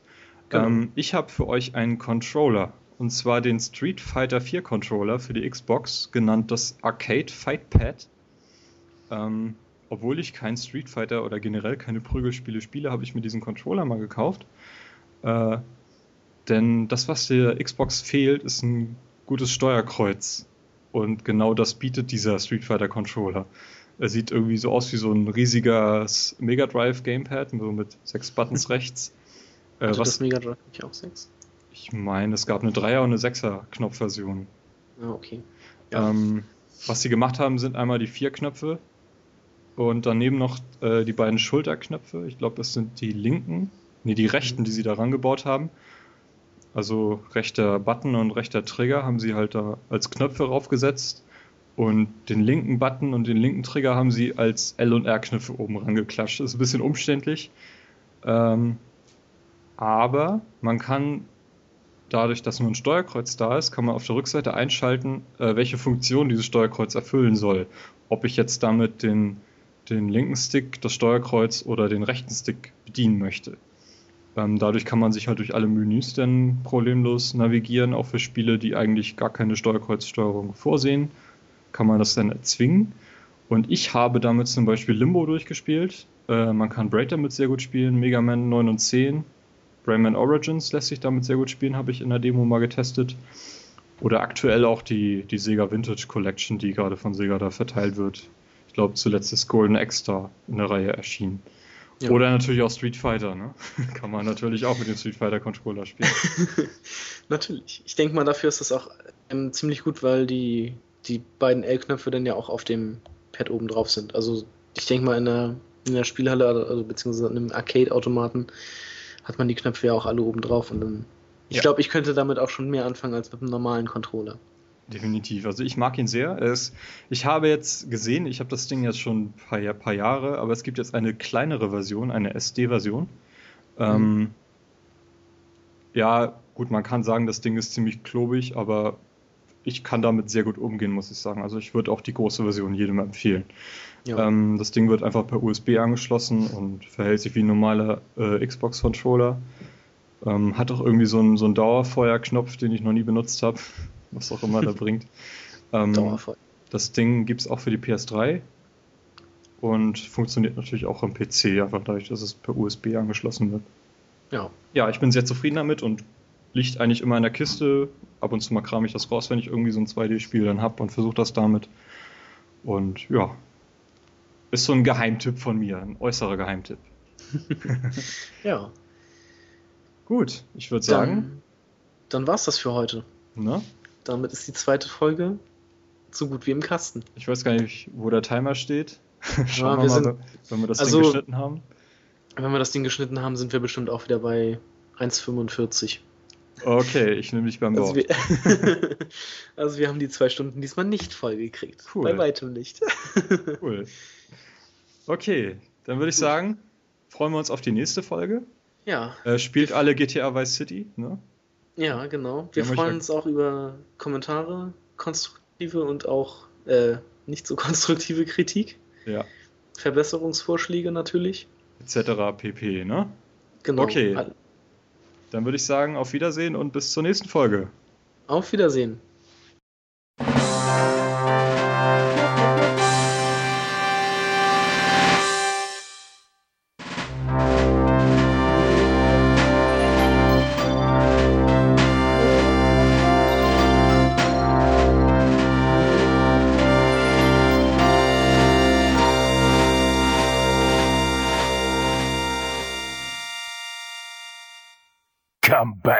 Back anytime. Playtogether ist ein privater Podcast. Ihr könnt uns erreichen unter playtogether-podcast.de oder auf Twitter unter pt-podcast. Carstens Twitter-Account ist @animator mit einer 8 und einer 0. Timo findet ihr unter tinkengill.com oder auf Twitter unter @tinkengill. Über Feedback und Vorschläge würden wir uns sehr freuen und bis dahin wünschen wir weiterhin ein frohes Zocken.